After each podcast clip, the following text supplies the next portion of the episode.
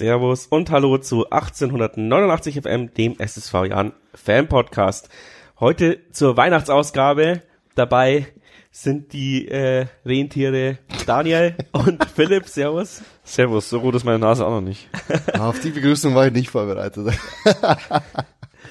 genau. Ähm, manchmal, wir hatten es ja auch mal noch größere Runde geschafft, aber ich denke, zu dritt wird's auch spaßig. Ähm, schön, dass ihr es noch kurz vor Weihnachten geschafft habt. Ähm, und ich glaube, es, die, es freut die, den einen oder anderen oder die eine oder andere, dass wir über Weihnachten noch ein bisschen Content produzieren, falls es dann doch irgendwann mal langweilig wird mit der Familie, weil mit dem Jahren wird's äh, selten langweilig. Oder wurde euch diese Saison langweilig? Nee. Also langweilig war es definitiv nicht. Wir haben ja hier auch so einen schönen Graphen, danke nochmal fürs Ausdrucken, wo die Tabellenplatzentwicklung draufsteht. Da geht's ja schon vor allem in der ersten Saisonhälfte, äh, ersten Hälfte der Saisonhälfte richtig hoch, runter, hoch, runter. Also nicht nur die ersten Spieltage, danach war es ja auch ein Auf und Ab. Und vor allem nach anfänglich gutem Gefühl war man richtig schnell, richtig, richtig schlecht gelaunt. Und dann kamst du in Wellen, hatte ich so das Gefühl. Also ja, langweilig war es auf jeden Fall nicht die Hinrunde. Langweilig war eher der letzte Monat dann, weil ich habe keine WM geschaut. Aber das führt jetzt hier zu weit. ja, keine Politik im Stadion oder so. ähm, fangen wir mal mit äh, den den den Anfang den Anfängen an. Ich, mir, ich wollte mir eigentlich alle Spiele noch mal im, äh, im drei Minuten Zusammenfassung anschauen, habe aber nur eins geschafft. Äh, aber da, das hat mir jetzt für meine Einleitung geholfen. Ähm, es hat eigentlich perfekt an, angefangen in dieser Saison. Ähm, Owuso nimmt den Ball an, so wie man ihn eigentlich quasi gefordert hat, dass wir den brauchen, so einen Stoßstürmer, leitet ihn rüber auf Schipnowski, der äh, spitzelt ihn äh, scharf rein und Mees hält nur noch den Fuß so hin. Also wie aus dem Lehrbuch, als hätten sie jahrelang nichts anderes gemacht. Ich dachte mir, geil, wenn die Mannschaft jetzt am ersten Spieltag so eingespielt ist, was soll da schon noch passieren, ja? Und ich war ja auch sehr begeistert von der Vorbereitung. Normalerweise ziehe ich mir nicht so viel ein, aber ich war rein, ich äh, habe mir aber äh, zum Beispiel das Norwich-Spiel angeschaut, das, da waren die Ansätze auch schon so gut. Und ich dachte, ja, diese Leistung können wir locker die ersten zehn Spieltage äh, konservieren. Und ähm, dann war ich, ich habe sogar, glaube ich, Bielefeld kommentiert. Ähm, am Anfang habe ich relativ viel kommentiert. Und ähm, da haben wir dann auch 3-0 gewonnen und ich finde, wir haben die auch an die Wand gespielt. Das war auch verdient. Vielleicht im Nachhinein hat man gemerkt, Bielefeld äh, war schlecht. Und dann der erste kleine Dämpfer gegen Nürnberg, da war man dann nicht ganz so gut. Da war, hat man vielleicht sogar Glück, dass wir äh, den Punkt noch irgendwie mitgenommen haben. Ja, und dann ging es abwärts. Ähm, ich möchte jetzt nicht zu weit äh, voraussehen, aber ja, habt ihr mit diesem Saisonstart gerechnet oder also was heißt gerechnet, aber wie habt ihr den Saisonstart erlebt? Ja, bisschen Déjà-vu vom letzten Jahr. Also am Anfang läuft alles wunderbar, unerwartungsgemäß wunderbar sozusagen. Und dann kam irgendwann halt der Absturz auf den Boden der Tatsachen, der aber dieses Jahr sehr, sehr hart war.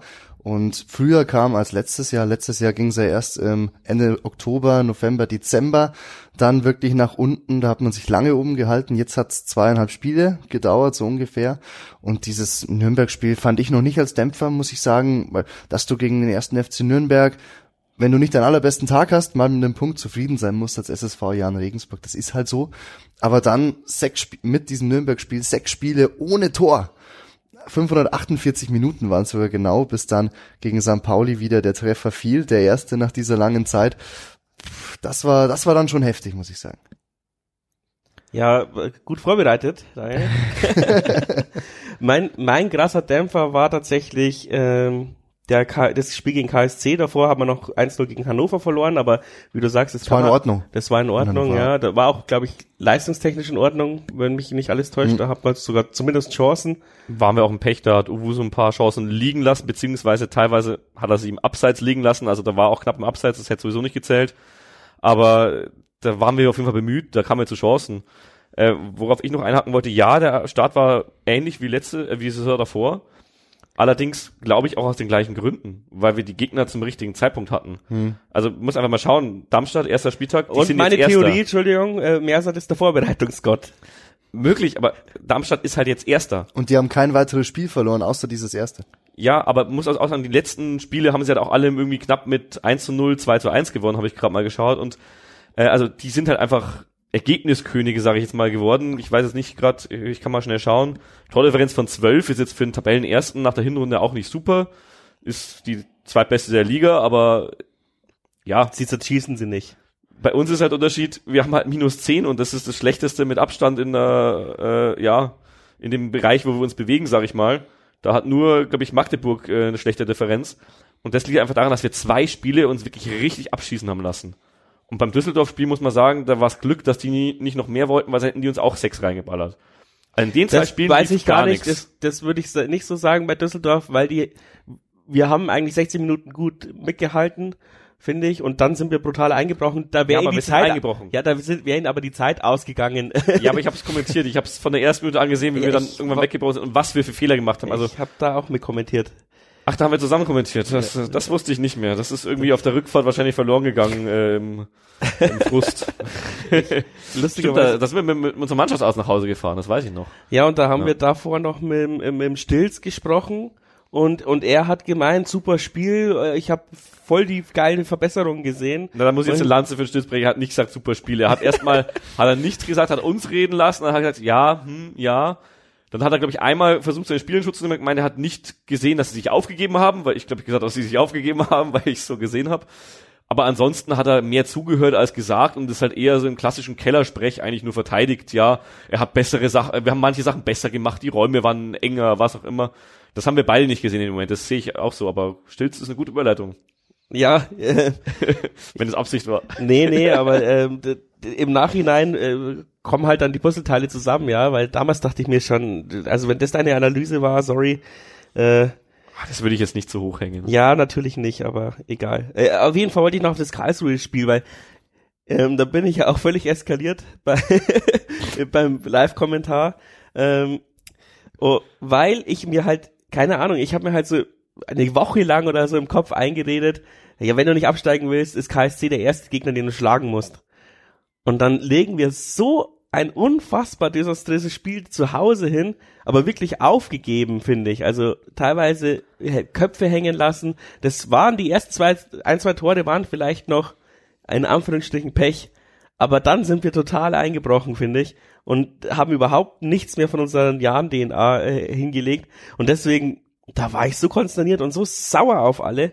Ähm, Gott sei Dank haben sie diesen Spielstil nicht weitergepflegt, aber das war für mich wirklich ein riesengroßer Dämpfer. Ich glaube nicht nur für dich, ich glaube auch für die Mannschaft und deswegen glaube ich, war es auch mehr oder weniger logisch, dass im nächsten Spiel dann nicht gleich die Reaktion mit einem äh, 5 zu 0 gegen Düsseldorf kommt, die nebenbei bemerkt, wir haben ja im Pokal auch nochmal gegen sie verloren, eine der besseren Mannschaften der Liga sind für mich. Äh, viele Mannschaften, gegen die wir in dem Zeitraum äh, verloren haben, sind gute Mannschaften. Was haben wir denn sonst verloren? Rostock ist ein, der nächste, glaube ich, große Sieg mit 3 zu 0. Rostock ist leider ein Gegner, der uns wirklich die letzten Jahre überhaupt nicht gelegen hat. Ansonsten waren es echt knappe Niederlagen. Wir haben ja keine Tore mehr geschossen. Aber grundsätzlich fand ich die Defensive bis auf diese zwei Spiele, sage ich jetzt mal, eigentlich gar nicht so schlecht. Das Problem war dieses Gesamtkonstrukt, wie du sagst, wir sind irgendwie auseinandergebrochen. Und da hoffe ich, dass jetzt wirklich die Winterpause genutzt wurde, weil ich glaube, das war vorher nicht der Fall. Dafür war einfach nicht die Zeit, um mal äh, auf Spurensuche zu gehen. Warum brechen wir so auseinander? Was brauchen wir vielleicht jetzt noch in unserem Kader auch? Oder äh, was müssen wir bestimmten Spielern eintrichtern? Was müssen die besser machen, um das Ganze beisammen zu halten? Weil teilweise war es wirklich nicht, ja, dann nicht mehr konkurrenzfähig beziehungsweise peinlich also mir würde es als Spieler stinken, wenn ich da vielleicht jetzt mittlerweile doch, ich, Gimba hat jetzt auch wie viele Jahre, sechs Jahre, sieben Jahre Zweitliga-Erfahrung. Denkt man mal nicht, weil er noch so jung ist, aber der war bei uns ja schon äh, ausgeliehen, da war noch ein halber Jugendspieler. Und das wird mir stinken, wenn du dann halt wirklich dich so abschlachten lässt. Und ich glaube, dieses Bewusstsein müssen wir so ein bisschen zurückbekommen. Vielleicht haben wir da Spieler verloren, die dieses Bewusstsein hatten. Oder wir haben Charaktere in der Mannschaft, die einfach die du ein bisschen mehr kitzeln musst noch in so einem Moment, dass, äh, dass sie da wirklich äh, zumindest sie nicht abschlagen lassen, dann geht's halt 2-0 oder 3-0 aus. Aber irgend sowas, glaube ich, hat da in dem Moment schon gefehlt und dann wirft dich das echt ein paar Wochen zurück, glaube ich. Kurze Werbeeinblendung für unseren Partner, dem Rebest Fitness Club in Regensburg. Und jetzt ist ja die beste Zeit des Jahres, sich über eine Mitgliedschaft Gedanken zu machen in einem Fitnessclub, Fitnessstudio. Und ähm, ich kann da natürlich das Rebest nur herzlich empfehlen. Ähm, die Stimmung ist super, es, es sind ab und zu mal Spieler da und äh, die Beratung ist gut. Und wenn ihr natürlich äh, Podcast-Hörerinnen und Hörer seid, bekommt ihr einen fetten Rabatt von 18,89 Prozent, also 1889 Power ähm, für jede Mitgliedschaft, die ihr abschließt. Es gibt verschiedene Modelle. Lasst euch da beraten ähm, was das Beste für euch ist. Je länger ihr die Laufzeit ist, desto günstiger natürlich die monatlichen Gebühren und auf diese Gebühren gibt's eben diese 18,89 Prozent. Und wenn ihr einen Vertrag auswählt, der länger als ein Jahr geht, bekommt ihr auch noch ein Trikot mit Wunschvlog obendrauf. Alle Infos dazu in den Show Notes und natürlich auf 1889fm.de unter der jeweiligen Folge. Da ihr könnt überall Kontakt aufnehmen, Kontaktformular, WhatsApp, Telefon, E-Mail, alle Möglichkeiten sind da. Scheut euch nicht und wagt den Schritt. Und jetzt geht's weiter mit der Folge. Andererseits haben wir halt Glück, dass wir unsere Hausaufgaben gemacht haben. Sieg gegen KSC, äh, gegen Kaiserslautern, Sieg gegen Sandhausen. Ähm, ich finde, also man könnte sagen, die Hinrunde wäre gut gelaufen von den Punkten und von, von her, wenn wir auch noch gegen Magdeburg gewonnen hätten. Dann wären wir voll im Soll, finde ich. Ähm, ich finde, das ist so ein bisschen auch die größte, mein größter Kritikpunkt am Saisonverlauf, dass du jemanden wie Magdeburg, obwohl du da auch, also du hast da kein überragendes Spiel auswärts geleistet, aber du hattest ein, zwei Chancen, dass du dich da knapp geschlagen gibst, weil da, du hättest sie natürlich auch noch weiter hinten reingedrückt, du wärst weiter oben, du hättest dann 22 Punkte, wärst absolut voll im Soll mit neun Punkten. Und jetzt sieht's so aus, als wären wir kurz vorm Absteigen finde mhm. ich. Und das ist halt nur, weil du vielleicht in diesem einen Spiel, wo du gewinnen hättest können, müssen sollen, ähm, dann ja nicht alles abrufst. Das ist vielleicht so, was ich auch ihre, was mich halt insgesamt in der Hinrunde auch so geärgert hat, dass wir manchmal noch zu naiv gespielt haben, nicht wie jemand, der schon seit sechs Jahren in der zweiten Liga ist, sondern jemand wie der gerade frisch aus der Regionalliga aufgestiegen ist, obwohl wir da souveräner gespielt haben. Ja, war eine sehr, sehr verrückte Hinrunde allgemein. Und wenn man die letzten drei, vier Minuten zusammenfasst, was ihr beide äh, gesagt habt, bringt mich eigentlich zu dem Fazit, das Einzige, was konstant war in dieser Hinrunde, war die Unkonstanz. Es waren solche Spiele dabei, wie dieses 0 zu 6 gegen Karlsruhe. Das würde ich übrigens, Brownie, nicht so dramatisch sehen wie du tatsächlich, weil es nur einmal war. Und in Düsseldorf, wenn du auf die Schnelle mal zwei Tore kriegst, kann es halt auch gegen dich laufen, sehr, sehr schnell. Aber wenn du im Spiel davor sechs kassiert hast, dann brichst du da halt nach, wenn du sofort zwei Tore wiederkriegst, ich meine, das, für mich gehört das schon zusammen, weil wenn das Spiel davor 0-0 ausgeht gegen Karlsruhe, dann kannst du nach dem 2-0, selbst auswärts in Düsseldorf, abends, kannst du zurückkommen, glaube ich. Kannst du schon. Aber an dem Tag war halt wirklich, jetzt geht's schon wieder los, so ungefähr. Das meine ich. Also diese, das ist halt in den Hinterköpfen drin, das kriegst du nicht raus. Das war, glaube ich, sogar englische Woche, das war ein paar Tage so ungefähr. Ich will dir da gar nicht widersprechen, ich würde es nur nicht so ganz dramatisch sehen in der Gesamtzeit, weil danach haben sie sich ja wieder berappelt, dann kam zwar ein billiges 0-0 gegen, gegen Kiel. Und dann, du hast es gesagt, Robert, diese wichtigen Siege gegen Kaiserslautern, was für mich fast das beste Spiel der Hinrunde war, auf dem Betzenberg ja. vor dieser Kulisse. Wenn du schon weißt, da kommt ein Aufsteiger, dem, der wirklich alles, für den alles läuft in dieser Saison und dann noch mit dieser riesen Kulisse hinter dir. Paul Breitner wollte ja damals die Punkte mit der Post schon auf den Betzenberg schicken. Jan hat sich die drei Punkte dann so mitgenommen. Also das hat mich dann schon auch beeindruckt. Aber diese Diskrepanz zwischen dem äh, Karlsruhe-Spiel und dem Kaiserslautern-Spiel. Das beschreibt es eigentlich ganz gut, finde ich. Aber ja, ja äh, geil für uns war es wahrscheinlich auch, dass die uns unterschätzt haben, warum auch immer, ja. Die, also ich fand es schon im Vornherein, man kann sich glaube ich den Podcast vom vom äh, Spiel anhören, habe ich schon gesagt, die haben in, die waren in den Foren und überall so brutal überheblich, auch teilweise von offizieller Seite äh, wurde da schon so ähm, angedeutet, ja, jetzt müssen wir nur noch den Jan schlagen, dann geil. Ich weiß nicht, da waren die, glaube ich, kurz davor, in die Top 5 aufzusteigen oder sowas. Ähm, und wir haben sie halt dann mal schön wieder äh, geerdet, obwohl die natürlich jetzt immer noch über ihren äh, Möglichkeit, sage ich jetzt mal, spielen, wie wir in der ersten Saison ja auch, da wurden wir auch Vierter oder sowas oder Sechster, ich weiß gar nicht mehr. Also ich sehe es auch als unsere beste Saisonleistung gegen Karlsruhe, äh, gegen Karlsruhe, ja genau, ja. gegen Karlsruhe, äh, gegen Kaiserslautern. Es war für mich wirklich äh, ein wunderschönes Spiel. Ich durfte es auch kommentieren in dem ja schönen, wenn auch immer äh, bisschen bedrückenden Stadion, weil halt das halbe Stadion leer ist, selbst wenn es voll ist. Also Außer du spielst gegen äh, Dresden oder gegen 60 oder gegen so Bayern, aber nicht wie in Düsseldorf uns. immer, finde ich. Düsseldorf ist auch bedrückend. Ja, ohne die Bünden Sitze, aber für mich Betzenberg steht halt für was und dann schaust du, wenn du auf der, vor allem wenn du auf der Kommentatorentribüne sitzt, du schaust auf so eine leere Gegengerade und eigentlich ist nur die Heimkurve voll und in der Gästekurve ist ja auch nur so ein kleines Stück Gästeblock, der Rest ist auch nicht so voll. Ich glaube, gegen uns waren es sogar irgendwie 15.000 Zuschauer oder so. War echt viel im Stadion. Kann sich als Jan-Fan nicht beschweren, wenn im Stadion 15.000 Zuschauer sind. 33.000 sogar. Oh. Ja, doppelt so viel wie bei uns reinpassen. Also es ist Jammern auf hohem Niveau, aber es kam, kommt ja trotzdem immer so ein bisschen leer vor oder so ein bisschen, da geht noch mehr. Also das wird diesem, diesem Mythos nicht gerecht. Und du hast gesehen, diese Mannschaft, äh, Kaiserslautern, äh, haben das eigentlich, ich glaube, die, die wollten extra diesen Druck ein bisschen aufbauen, die wollten diese Welle schwimmen. Und es hat eigentlich auch fast funktioniert, aber wir waren einfach richtig gut an dem Tag. Wir hatten eine richtig gute Mannschaftsleistung und genau da sehe ich den Unterschied. Magdeburg zum Beispiel, äh, ja klar, direkter Konkurrent gegen Abstieg, aber schau mal auf die Tabelle. Wir haben, äh, also auf dem Ausdruck vom vom, ähm, vom Robert sehe ich eine Mannschaft, also es ist die untere Tabellenhälfte für die Leute, die es gerade nicht sehen, sehe ich eine Mannschaft, die also nicht alle Konkurrenten sind. Also alle bis auf Kiel, weil die 25 Punkte haben, der Rest hat 21 bis 16 Punkte. Das sind alles direkte Konkurrenten. Und auch Magdeburg ist jetzt mittlerweile natürlich wieder äh, auf zwei Punkte an uns ran, aber das liegt nicht an uns meiner Meinung nach, das ist einfach diese Liga dieses Jahr. Und in Magdeburg hat die Mannschaftsleistung gestimmt. Das waren individuelle Fehler und ein bisschen Pech, meiner Meinung nach, in dem Moment, dass du da wirklich noch dieses Tor kassiert hast. In dem Moment, wo das Publikum zum Pfeifen angefangen hat. Die haben ihr eigenes Team zu Hause ausgepfiffen. Und dann kommt dieser lange Ball Richtung Stojanovic, der, glaube ich, ein bisschen Probleme auch mit der Sonne hat. Dann der Verteidiger, äh, ja, macht, hilft ihm auch nicht wirklich. Und ah, jetzt sagst du was, das war der Anfang vom Ende von Stojanovic, das Spiel.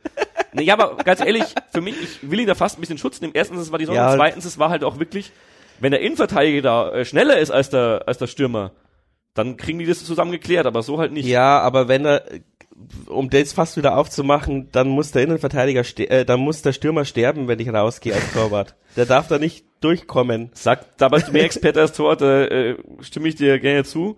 Ähm, worum es mir halt geht, ist, wie gesagt, die Mannschaftsleitung im Spiel hat auch gestimmt. Du hast gegen einen wirklich ekligen Gegner, der auch schon ein bisschen Rückenwind hat, der letztes Jahr eine gute Saison gespielt hat und der unbedingt gewinnen musste, um da unten rauszukommen, was sie ja geschafft haben dann auch, so ein bisschen zumindest wieder ranzukommen jetzt. Ähm, gegen den hast du eine gute Leistungszeit, die hattest du meiner Meinung nach am Rande der Niederlage. Wir hatten eigentlich das Spiel mehr oder weniger auf unsere Seite gezogen und dann kriegst du dieses Tor und dann ist das Publikum natürlich wieder da und dann wird schwer. Also solche Spiele, die tun mir nicht weh. Mir tun die Spiele weh, wo du wirklich merkst, die Mannschaft, ja, da hättest auch mich aufstellen können heute oder dich ins Tor stellen, Robert. Es wäre das Gleiche rausgekommen. Ähm, wenn halt die Mannschaft als Mannschaft nicht mehr funktioniert. Wie gegen Rostock. Finde ich. Ja, auch da gibt es wieder äh, besondere Umstände, aber ja, da stimme ich dir schon auch zu. Also diese, diese Spiele, die tun mir eigentlich am meisten weh. Grundsätzlich bin ich eigentlich sehr zufrieden mit der Hinrunde. Wir stehen deutlich überm Strich nach Plätzen, nach Punkten nicht. Aber ich glaube tatsächlich, dass die Rückrunde, vielleicht bis auf ein, zwei Ausnahmen, dass die gleichen Mannschaften wieder äh, da unten drin sein werden. Also werden es nicht so viele nach oben schaffen. Der Rest wird kämpfen. Es wird wieder so eng werden, glaube ich, am Ende. Ich hoffe, weil äh, schaut ja schon wieder so aus, als würde Braunschweig nochmal 20 Millionen Euro gefühlt irgendwo draufschmeißen. Ähm, aber es wurde ja, also ich habe mir aufgeschrieben, wie attraktiv findet ihr den Fußball bisher in dieser Saison? Und ähm, ich glaube, wir sind uns alle einig, er ist nicht sehr attraktiv gewesen teilweise. Also ich dachte mir auch oft manchmal ins, oder wenn wir äh, vom Discord-Server äh, am Stadion äh, stehen und denken, ja, jetzt gehst rein, schaust wieder scheiß Fußball an ähm, und vielleicht gewinnst du mit irgendeinem Rumpelfußball. Aber im allerletzten Spiel haben wir es ja bewiesen, wir könnten, wir könnten auch wieder attraktiven Fußball spielen, offensiven Fußball, aber zu dem Preis, dass es dann halt neun Tore fallen und wir trotzdem 5 zu 4 verlieren. Ähm, welchen Fußball findest du geiler? Erstmal grundsätzlich und ähm, ja, wie glaubst du, sollte man es in der nächsten Saison, äh, nächsten Saisonhälfte angehen? Ähm, Hurra-Fußball oder lieber rumdümpeln und irgendwie die Klasse halten? Also schadet schon mal pauschal nicht, wenn man bisschen Fußball auch zelebriert und nicht nur den Zitat Rumpelfußball spielen lässt.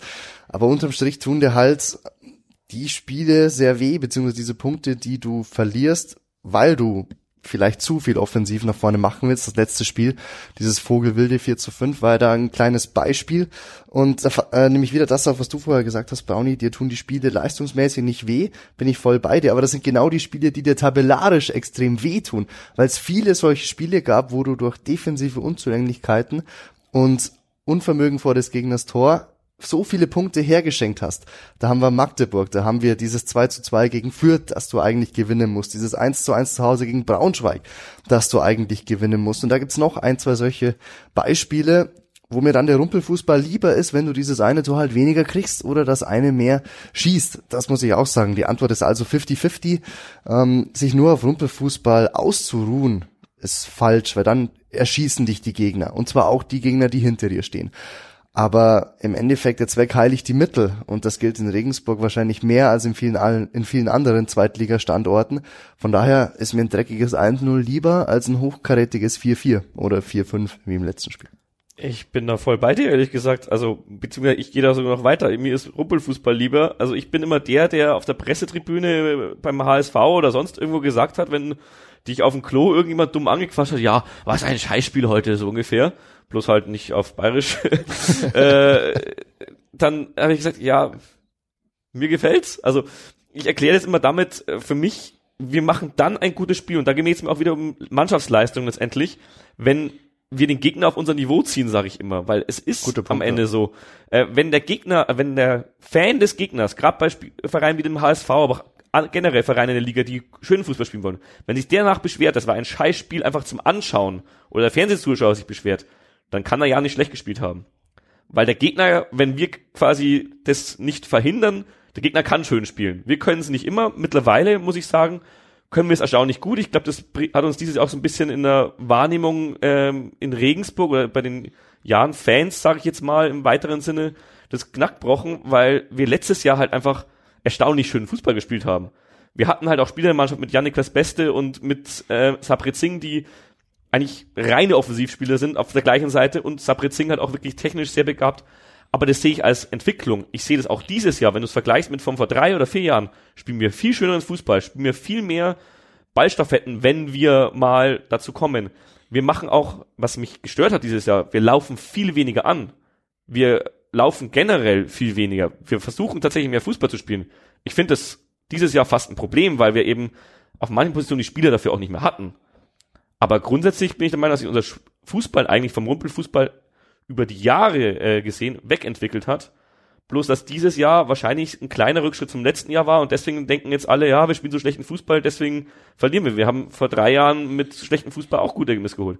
Also mhm. schlecht im Sinne von schlecht anzuschauen. Ich finde den Fußball trotzdem schön, wenn wir am Ende gewinnen. Du meinst mehr seit Jahre. Also man muss schon sagen, unter Bayer Lorzer waren wir deutlich offensiver ausgerichtet. Nein, sehe ich nicht so. Ich, ich sehe schon so. Also, also ich glaube auch, äh, wenn du auf die Tore, die wir geschossen haben, schaust, bin ich mir jetzt nicht sicher, aber glaube ich, dass wir unter Bayer, wenn dann liegt es immer an Einzelspielern. Ob das jetzt Sabri Singh ist, ob das Saris Adamian ist, für mich liegt das nicht an dem Fußball, den wir spielen. Ich finde tatsächlich, dass wir von dem Fußball, den wir spielen, mittlerweile in den letzten zwei Jahren unter Messert viel weniger lange Bälle spielen als unter Bayer Lorzer.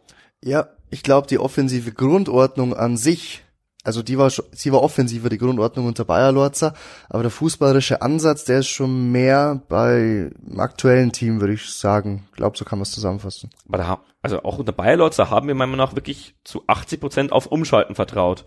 Das, was uns jetzt übrigens Nie, teilweise passiert, dass die Gegner umschalten.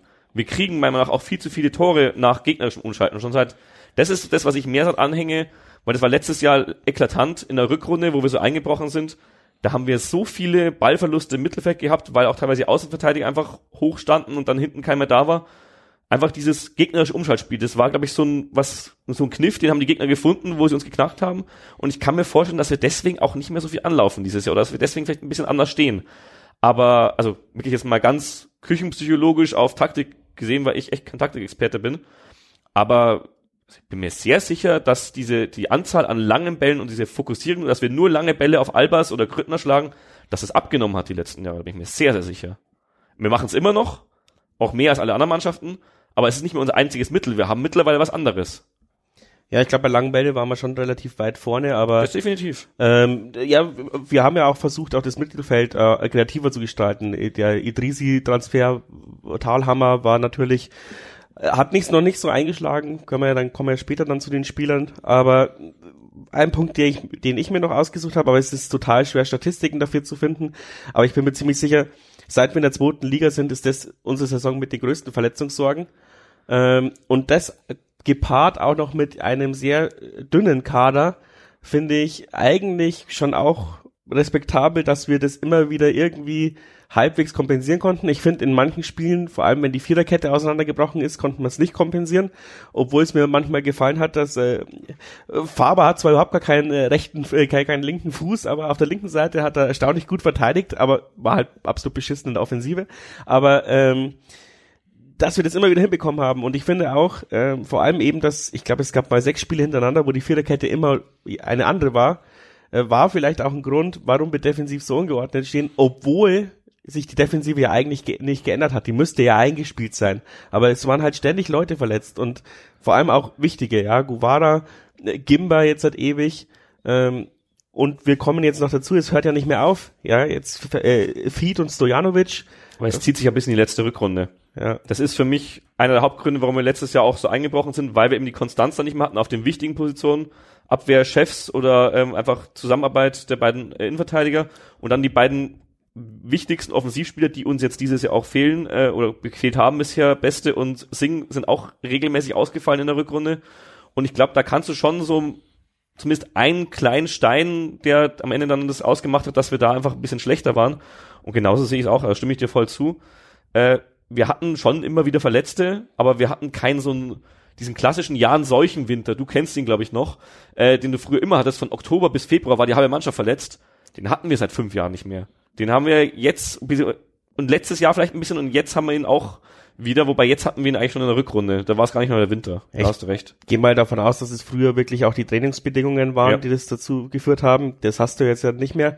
Und äh, natürlich wird spekuliert, hat sich im Training was geändert, äh, über, also überpacen wir, aber. Athletiktrainer wurde ausgetauscht, oder? Ath Athletik ist weg. Athletiktrainer wurde ausgetauscht, ja.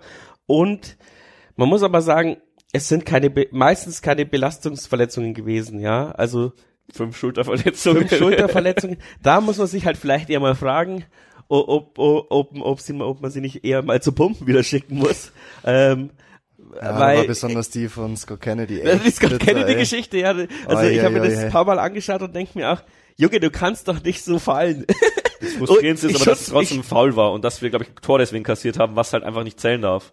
Ja, genau, das haben wir in nee, der... Das Frustrierendste ist eigentlich, dass ja, Scott deswegen die ja. WM verpasst hat. Das war schon bitter. Ich habe ihn getroffen ja, im Magenta TV WM-Studio, der war bei uns zu Gast beim ersten kanadischen Gruppenspiel. Habe ich kurz mit ihm gesprochen auch. Also der macht ja schon einen sehr ge geknickten Eindruck. Erste WM für sein Land seit Ewigkeiten. Er wäre mit dabei gewesen. Das war die, die ganz bittere Fußnote eigentlich, wenn wir gerade beim Thema Ich glaube, er ist in vier Jahren auch wieder. Also ich glaube, dass die schaffen und ich glaube, dass er da auch dabei ist. Das und das ist eh viel geiler in Mexiko und in den USA. Und Kanada. Für ihn auf jeden Fall, ja. Echt? Kanada hat Kanada ist auch dabei, ja. Ah, geil. Ja, dann. Ähm, ja. Und äh, mit ihm wären sie natürlich weitergekommen, weil die Gruppe war ja so einfach. Ich habe echt gedacht, dass sie die, äh, kurzer WM-Exkurs, wirklich, ich habe selber nicht geschaut, aber ich dachte im Voraus, die haben eine Chance auf den zweiten Platz in der Gruppe und ich war noch nie so falsch. Ja, und dann dieses Marokko und Kroatien, muss man auch sagen, beide aus Gruppe F im Spiel um Platz drei, beide unter den letzten vier gewesen. Dafür Gruppe E, wie wir wissen, keiner. ja, zu Recht. Ähm, ja, äh, du sagst auch, äh, auch in gegen Heidenheim war es so, ja. Ähm, da kassieren wir ein Gegentor, während wir in Unterzahl sind wegen Verletzung. Das muss man ja auch noch sagen. Das ist jetzt, das ist zweimal passiert, zweimal haben wir verloren. Ähm, das kann man wahrscheinlichkeitsrechne-technisch gar nicht irgendwie äh, hinbekommen. Jetzt, wo du es ansprichst, muss ich das Fass aber aufmachen. Das regt mich nämlich tierisch auf, wie oft wir in Unterzahl spielen, wo es vermeidbar ist wo klar ist, nach zehn Sekunden, der muss ausgewechselt werden und wir brauchen fünf Minuten zum Wechseln. Das zieht sich aber schon seit ja fünf Jahren durch. Genau. Ich kann mich genau an hunderte Situationen erinnern, wo Jan Schwarz noch nicht mal dieses scheiß Trikot anhatte und schon hätte einwechseln werden Ich kann mich sollen. jetzt dazu erinnern, wo noch jemand in die äh, in die Kabine laufen musste, um ein Trikot zu holen deswegen. Und da haben wir fünf Minuten gebraucht. Also wir brauchen neue Wasserträger. Wer sagt, äh, muss es nicht Robert, mal mehr, das muss richtig sagen fast, also mehr, oder? wer ist denn für sowas verantwortlich, dass die, äh, sich war am Ende schon am Meer satt, aber das ja, oder der ist ja tränenübergreifend. Weiß es nicht, ja, also äh, das Äh, vor allem, wer als Keller noch da war, das ist ja auch ein Managementproblem unterm Strich, ja. Ähm, das ist absolut unprofessionell und das steht uns nicht gut zu Gesicht. Also ich glaube auch, dass uns das dieses Jahr bei, bei Scott Kennedy hast du keine Chance gehabt, aber Ja. bei Heidenheim hättest vielleicht noch Selbst irgendwie bei Kennedy bin ich mir nicht sicher, ob der nicht noch draußen behandelt wurde und wir wieder drei Minuten gebraucht haben, bis wir wechseln, statt dass wir einfach in der Na, das Problem bei Kennedy war ja, dass der, dass er gar keinen Foul gepfiffen hat. Ja, ja, das Tor, das Tor nicht, aber auch Was da war, glaube ich, danach wieder Behandlungspause, wo eigentlich klar war, er geht runter. Und statt dass sich währenddessen niemand warm macht oder sowas und dann aufs Feld kommt, während er runtergeht, dauert's wieder ewig. Ja, aber das ist ja das Fiese beim Fußball, wenn du keine gelbe, also wenn du, wenn es kein Foul ist, also wenn du eine gelbe Karte bekommst, der Gegner oder sowas, dann kannst du gleich wieder aufs Feld. Aber wenn du runter müsstest, kannst du, soweit ich weiß, auch wechseln. Dann darf er sofort drauf, dann bist du nicht in Unterzahl.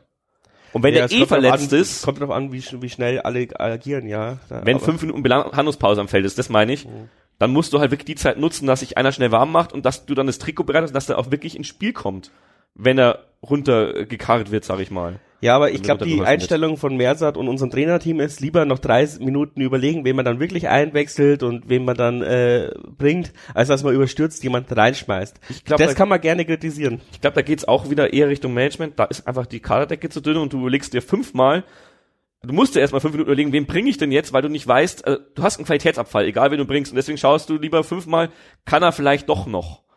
Aber manchmal ist halt wirklich offensichtlich, dass er nicht mehr weiterspielen kann und dann, Dann ist es musst du aber einen auch, Wechsel bringen. wenn wir in der Innenverteidigung sind, um die es ja gerade permanent geht, da überlegst du dir als Trainer noch einmal mehr, ob es wirklich gar nicht mehr geht, bevor du das Viererketten, äh, das Innenverteidiger-Pärchen auseinanderreißt, wenn du nicht unbedingt musst.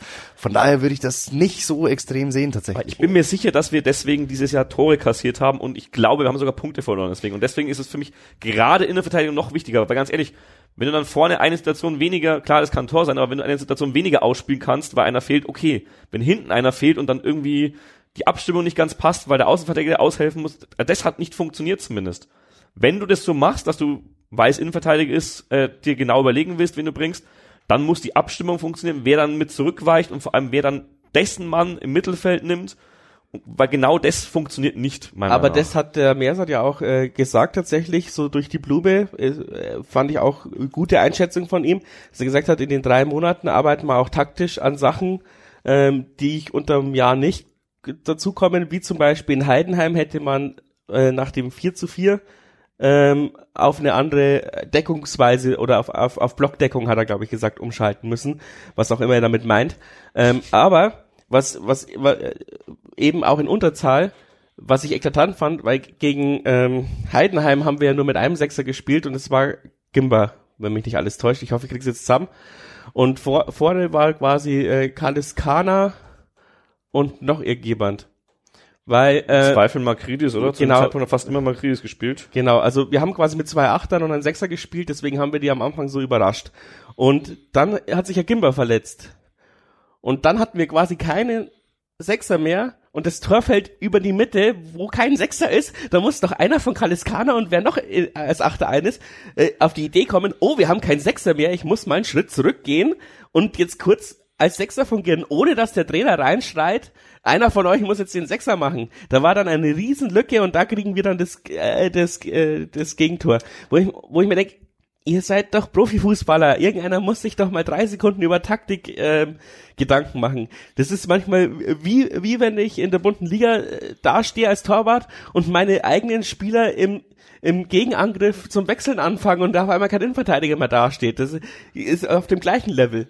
Das ist, hat Gimba äh, hat nicht gespielt, er war ja verletzt mit seiner Schulterverletzung, aber Thalhammer hast du wahrscheinlich gemeint. Dann haben wir einen Talhammer als Sechster genommen und zwei Achter. Aber das Ja, Idrisi und Kaliskana halt. genau, aber die, genau und dann hat und Talhammer hat sich da verletzt dann. Dafür ist Feed gekommen in der 37. Genau. Genau, aber ich meine, wir hatten halt während er draußen war, das Loch. Feed ist ja auch kein Sechser, wir hatten keinen Abräumer mehr, aber das ist auch wieder Kaderdecke. Gimba verletzt, Thalhammer ist eh schon eher der offensivere, finde ich, finde ich, auf der Position. Uns fehlt noch so ein Abräumer. Ja. Eigentlich, so ein zweiter Abräumer. Dann müssen wir jetzt schon zum Spekulieren anfangen. Geipel-Rückkehr, ja oder nein? Ja, also wie wir gerade gesagt haben, eigentlich ist eine, eine Person, die das ausführen kann, wirklich die Rolle ausführen kann. Die Position können mehrere spielen. Aber die Rolle haben wir meiner Meinung nach nur eine, weil Thalhammer ist für mich auch eher Achter als Abräumer. Also eher Kreativspieler. Ja, und der Gimba macht halt immer den, das gleiche Foul. Und Und zieht auch immer das gleiche Foul. Ja, zieht auch immer das gleiche. Gimmer ist wirklich, glaube ich, da mittlerweile so gut, dass er äh, öfter, also wissen wir, dass er öfter gefault wird, als er fault. Aber, und hat auch keine, keine gelb-rote Karte bekommen dieses Jahr, oder? Ähm, nö, da hat er sich, glaube Hat ich, mich letztes Jahr, glaube ich, so aufgeregt, weil er sich mal so eine billige gelb-rote geholt hat als Kapitän, was dir nicht passieren darf. Das ist dieses Jahr noch nicht vorgekommen. Aber sieben gelbe ist auch stattlich. Ja, aber musst du halt, musst wirklich die Anzahl pro Foul rechnen und dann ist es, glaube ich, gar nicht mal so viel. da ist, steht Uwuso deutlich schlechter da. wahrscheinlich, ja. Aber ich meine, Uwuso hat die meisten Fouls der Liga, der steht nicht schlechter da, der steht noch besser da, was das betrifft wahrscheinlich. Ja. Uwuso hat nämlich mittlerweile mehr Fouls am Gegner begangen als Gimba, habe ich festgestellt. Gut, dann möchte ich, mein Punkt, den haben wir jetzt quasi eigentlich schon immer mal wieder, ähm, ja, jetzt hat angesprochen, aber ist, findet ihr den Kader generell gut zusammengestellt oder wo fehlt's euch ähm, von der Position her? Die einzelnen Spieler gehen wir dann nochmal durch. Also allgemein gesagt war schon bei mir ein Fragezeichen vor der Saison. Erstens Kaderdecke, ob das funktionieren kann. Jetzt mit den ganzen Verletzten sehen wir, dass das genau halt die Achillesferse ist, die aber auch von Anfang an vorhersehbar war. Das ist genauso klar. Von der Qualität der Spieler her ähm, auch ähnlich wie die letzten Jahre. Keiner, wo du sagst, okay, das ist der Starspieler der neuen Saison, das ist der, der die Mannschaft nach oben ziehen wird, qualitativ. Dafür viele Ergänzungen, die Qualitäten ausfüllen, die du in der Mannschaft brauchst, aber noch nicht hast. Und da steht, ist dann natürlich die Frage, funktioniert das? Und teilweise kann man da ein klares Ja dahinter setzen. Teilweise muss man aber auch sagen, dass es doch noch fehlt an der einen oder anderen Stelle qualitativ. Lässt sich auch damit ganz leicht begründen, wenn wir uns den Saisonverlauf anschauen. Bergtal, Bergtal, Bergtal. Konstanz fehlt noch. Dass es funktionieren kann, haben wir gesehen. Aber dass es auch nicht funktionieren kann, hat zum Beispiel Karlsruhe gezeigt. Von daher, ich bin nicht unzufrieden damit. Es kommt ja auch noch dazu, mit Oskar Schönfelder und Sabrit Singh haben zwei Spieler aus verschiedenen Gründen kein einziges Spiel gemacht bisher. Wenn die noch dazukommen, sieht's noch mal anders aus. Vor allem von Schönfelder wurde ja doch auch einiges erwartet. Das werden wir jetzt dann in der Rückrunde hoffentlich sehr, sehr bald sehen, ob er den Erwartungen gerecht werden kann. Und deswegen würde ich auf jeden Fall ein grundsätzlich positives Fazit mal ziehen. So viel vorweg. Also, ich will jetzt nicht zu sehr ins Detail gehen auf die Position, aber grundsätzlich bin ich dem Kader auch eigentlich tatsächlich zufrieden. Ich finde sogar, dass wir in der Breite, also in der, in der Breite ist das falsche Wort, aber auf der Bank an Qualität hinzugewonnen haben, beziehungsweise der Qualitätsabfall, wenn du wechseln musst, mehr oder weniger, ist nicht mehr so groß wie die letzten Jahre. Die letzten Jahre war es ja teilweise so, also vor allem mit den fünf Wechseln in den Corona-Jahren, die halbe Liga hat wirklich nur Zweitligaspieler auf der Bank und wir haben gefühlt Regionalligaspieler auf der Bank. Ähm, jetzt haben wir teilweise, ähm, wenn Zwei alle, U21-Spieler auf der Bank. ja, hinten raus wegen Verletzungen. Aber als die Leute eigentlich mal fit waren, haben wir mit äh, mit Gimber und Thalhammer gespielt. Auf der Bank hatten wir Idrisi teilweise ähm, wir, oder Thalhammer auf der Bank und ähm, auch dem Flügeln, dadurch, dass Makridis und Kaliskana irgendwie so eine Art zweiten Jahrenfrühling bekommen haben, jetzt wo ihre Verträge dann langsam auslaufen, Das Schweinsteiger-Syndrom. äh, da haben wir auf einmal auch jetzt wirklich Leute auf der Bank, wo du nicht sofort denkst, also die letzten zwei Jahre, das waren die gleichen Personen, aber da hast du gedacht, ja super, wen können wir jetzt für die Offensive bringen? Makridis, Kaliskana, da kannst du auch gleich, äh, ja, keinen einwechseln, so ungefähr Braun und Fischer einwechseln. haben wir zwei Jahre lang gedacht. Und äh, jetzt hat, ist es halt meiner Meinung nach schon, gerade so die letzten Spiele auch äh, der Hinrunde, war es so ein bisschen anders. Also ich finde die Bank finde ich besser. Was uns, was wir verloren haben, so ein bisschen, ist, glaube ich, die Qualität in der Spitze. Ich war einer der größten äh, Kritiker von Besuschkow, aber ich bin der Meinung tatsächlich, dass er uns fehlt. Und ähm, ich natürlich Singh hat uns gefehlt. Beste konnten wir meiner Meinung nach nicht ersetzen und Meier konnten wir nicht ersetzen. Es gab also ein paar Spieler, die wirklich besser waren als der Durchschnitt, sage ich meiner Mannschaft. Die konnten wir nicht wirklich ersetzen. Aber so das Gesamtkonstrukt finde ich sogar fast äh, Homogener. homogener, genau. Äh, stabiler wollte ich erst sagen, aber stabiler ist das falsche Wort, weil das war die letzten Jahre auch schon so. Da, hat man bloß nicht so viele Verletzte. Wenn sich halt ein paar verletzen, dann äh, ist es schlecht. Und wenn sich diese Anker in dem Konstrukt verletzen, dann bricht's im schlimmsten Fall zusammen. Da waren wir zwischendurch, glaube ich, kurz davor. Das kriegen wir jetzt hoffentlich wieder repariert. Weil so schlimm ist die Lage gar nicht, weil ihr alle jetzt, das ist, also so viele Verletzte haben wir gar nicht. Es sind in Anführungszeichen nur Fied und Stojanovic.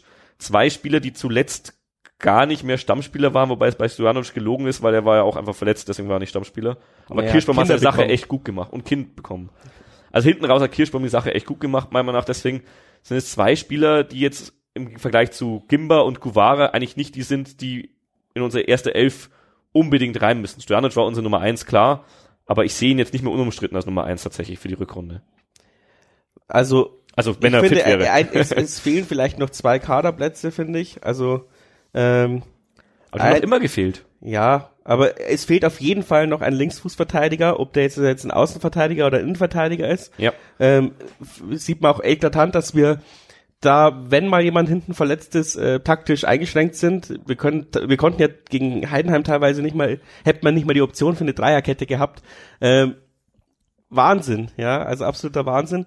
Und ähm, ja, auf dem Blatt Papier sieht's so aus, als hätte man genug äh, Außenbahn offensive Spieler, aber da hätte ich mir trotzdem noch einen, äh, sei es links oder rechts gewünschten, ähm, den man vielleicht oder auf beide Seiten reinschmeißen kann, ja. Und äh, sonst finde ich es in Ordnung, vor, vor, ja, vielleicht von der, eben von der Spitze her nicht, ja. Aber ich habe jetzt können wir es, ich würde sagen, jetzt gehen wir langsam in die Spielerbewertung über. Ja. Aber ich habe mir halt von einigen Spielern auch, ich, man muss ja nur mein, wieder mal meine Fehleinschätzung von vor der Saison anhören, viel, viel mehr erwartet, als was jetzt rausgekommen ist.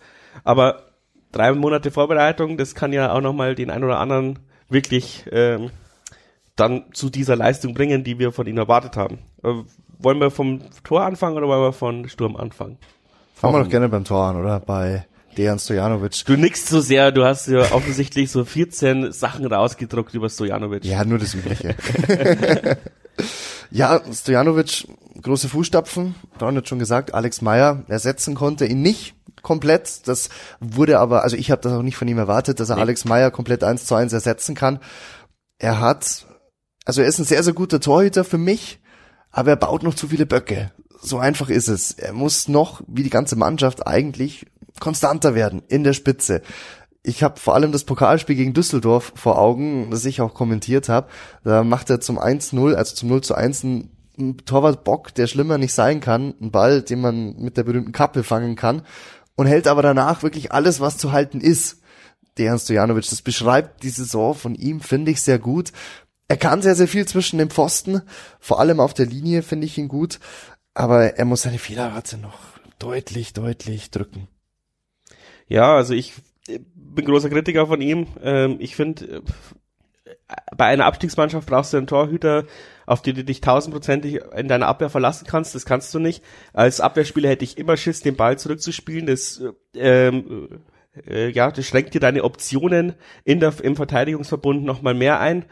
Ähm, und du musst halt immer Angst haben, dass äh, dann doch noch dieses, dieser eine Bock passiert, der dann der Dosenöffner für den Gegner ist. Ähm, ja, wir haben uns über Penke und über Meier auch oft aufgeregt, aber bei Meier hat's einfach immer nur beschissen ausgesehen, ist aber kein Tor gefallen. Das ist ein Riesenunterschied gewesen, ja.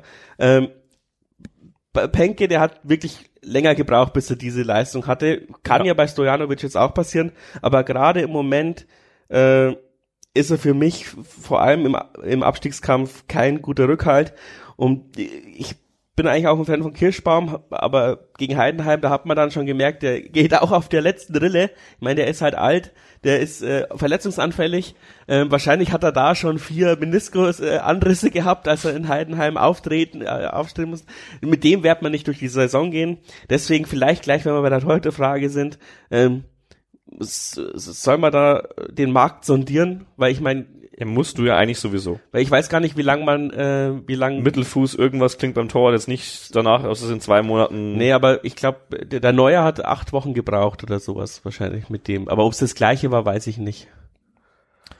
Ja, der Neuer war dann aber auch bei die, also die Geschichten bekommen wir, glaube ich, irgendwie alle zwei Monate verletzt. Also das hat dazwischen noch eine längere Leitungsphase. Phase. Also ich würde mich jetzt nicht drauf verlassen, dass du in vier Wochen wieder äh, Stojanovic da hast.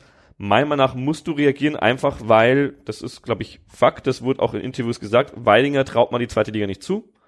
Er ist super sympathisch, ich finde ihn auch echt, es wäre so schön, wenn wir unsere Torwartfrage einfach mit einem äh, Local Player quasi losen könnten, aber ich glaube, das sieht in Regensburg fast keiner mehr. Ähm, das heißt, es reicht eigentlich nicht mal für die Bank, weil wenn sich der Tor verletzt und du wechselst einen ein, den du nicht starten willst, dann, also den du unter allen Umständen nicht starten willst, dann, sorry. Das sehe ich einfach nicht. als dritter Torhüter voll okay. Ähm, Kirschbaum hätte ich gerne tatsächlich meiner Meinung nach als Stammtorhüter für die Rückrunde, solange es eben gesundheitlich geht, aber ich habe das Gefühl, er will das eben selbst nicht. Ich habe halt das Gefühl, dass er halt auch nach drei Spielen wieder kaputt ist. Eben, also brauch, deswegen sage ich ja, du musst, ich würde Kirsch, mit Kirschbaum eigentlich, eigentlich in die Rückrunde gehen, weil er kennt die Mannschaft, er kommt mit der Hintermannschaft gut klar. Äh, Wenn du jetzt im, am 5. Januar einen holst und am, keine Ahnung, wann geht's wieder los? 18., 12., irgend sowas? Letztes 28. Jahr noch, glaube ich, ja. 28. Letztes Januar, ja trotzdem, wenn dann innerhalb von zwei Wochen musste dann hier äh, zwischen den Pfosten stehen, dann funktioniert das vom Zusammenspiel mit der Hintermannschaft, glaube ich, nicht. Also ich würde Kirschbaum reinstellen und Da- dann würde ich aber auf jeden Fall jemanden holen, den du wirklich als Ersatz bringen kannst, der gleichwertig ist mit Stojanovic und Kirschbaum. Ich sehe die auf einem Level. Der eine hat die Vorteile, dass er vielleicht konstanter ist, aber dafür verletzungsanfällig und älter. Der andere hat den Nachteil, dass er erstmal verletzt ist gerade und dass er halt einfach nicht konstant genug ist. Auch Ja. nicht erst bei uns, ehrlich gesagt. Wir hatten die letzten Jahre ja auch vier Torhüter. Das ist auch so eine Stelle, die wir einfach nicht neu besetzt haben. Ja, fand ich vor der Saison auch okay, weil wofür brauchst du vier Torhüter? Du hast ja auch noch eine zweite Mannschaft zur Not. Also ich würde lieber ne, da einen gescheiten Torhüter haben in der zweiten Mannschaft, der die vielleicht auch mit in die Regionalliga befördert und zur Not auf den zurückgreifen können. Sehe ich jetzt aber aktuell bei uns auch nicht. Also wir haben da, glaube ich, zwei Torhüter, wo, glaube ich, sogar bei beiden die Verträge auslaufen, habe ich gehört, wo man aber auch nicht sicher ist, ob man die verlängert. Das halt immer das Problem mit U21 und mit dem Alter auch. Ähm, äh, ich da bin ich leider zu wenig Experte bei der U21, um das zu beurteilen, aber die werden jetzt auch nicht vor Weidinger sein vom Niveau her. Das ist nach wie vor unsere Hypothek, dass unsere zweite Mannschaft halt einfach irgendwie fünf Ligen unter unserer ersten spielt und deswegen, Zwölf Jahre alt ist. ne, dass, dass wir so eine junge zweite Mannschaft finde ich gut. Dass wir da nur 19-Jährige drin haben, weil das ist eigentlich der einzige Weg, wie du da selbst in der Nied- Ja klar, Liga aber da dann ist unwahrscheinlich, dass der Zweitligaspieler. Ist gerade, ja. Also Eben, aber wenn du jetzt 19-Jährige spielen lässt auf dem Niveau, vielleicht sind die in zwei Jahren wirklich bereit, dass sie den Sprung schaffen können. Äh, wenn du da 21-Jährige oder 25-Jährige spielen lässt, dann kannst du die Mannschaft auch gleich abmelden. wie sp- widerspricht aber deine deine Hoffnung, dass es da einen gibt, der dann schon Zweitliganiveau hat? Also es gibt es geht glaube ich nicht beides. Ja, aber theoretisch, wenn du einen richtig guten 19-Jährigen hast, aktuell, der irgendwie die Bundes- oder der 17-Jährigen die Bundesliga zusammenschießt, den musst du ausleihen, einmal nach in die dritte Liga. Du kannst ihn nicht in der zweiten Mannschaft, also bis er so weit ist für die zweite Liga, müsstest du den irgendwie ausleihen, weil einfach das, die, der Unterschied zu groß ist. Muss man aber auch sagen, haben wir jetzt auch nicht die letzten Jahre gehabt, die hauen meistens dann schon in der C-Jugend irgendwie zu einem Bundesligisten ab. In die Jugend, mittlerweile kriegen wir wenigstens Geld dafür mit dem NLZ, aber das gab's ja schon vermehrt. Oder jetzt hat der von Leipzig, äh, der jetzt bei Köln wieder gelandet ist, beim Christian Keller. Ich weiß gerade nicht, wie er heißt. Der war ja auch, bis er 15 oder 16 war, glaube ich, in unserer Jugend. Den hat, ähm, mit, glaub ich, mit 19 Jahren hat Keller den jetzt zum FC Köln geholt. der der saugt uns aus. Ähm, also ja, bringt uns ja nix. am, am besten äh, am besten also jemanden holen, der Potenzial hat, vielleicht noch nicht so teuer ist und idealerweise vielleicht noch jung ist.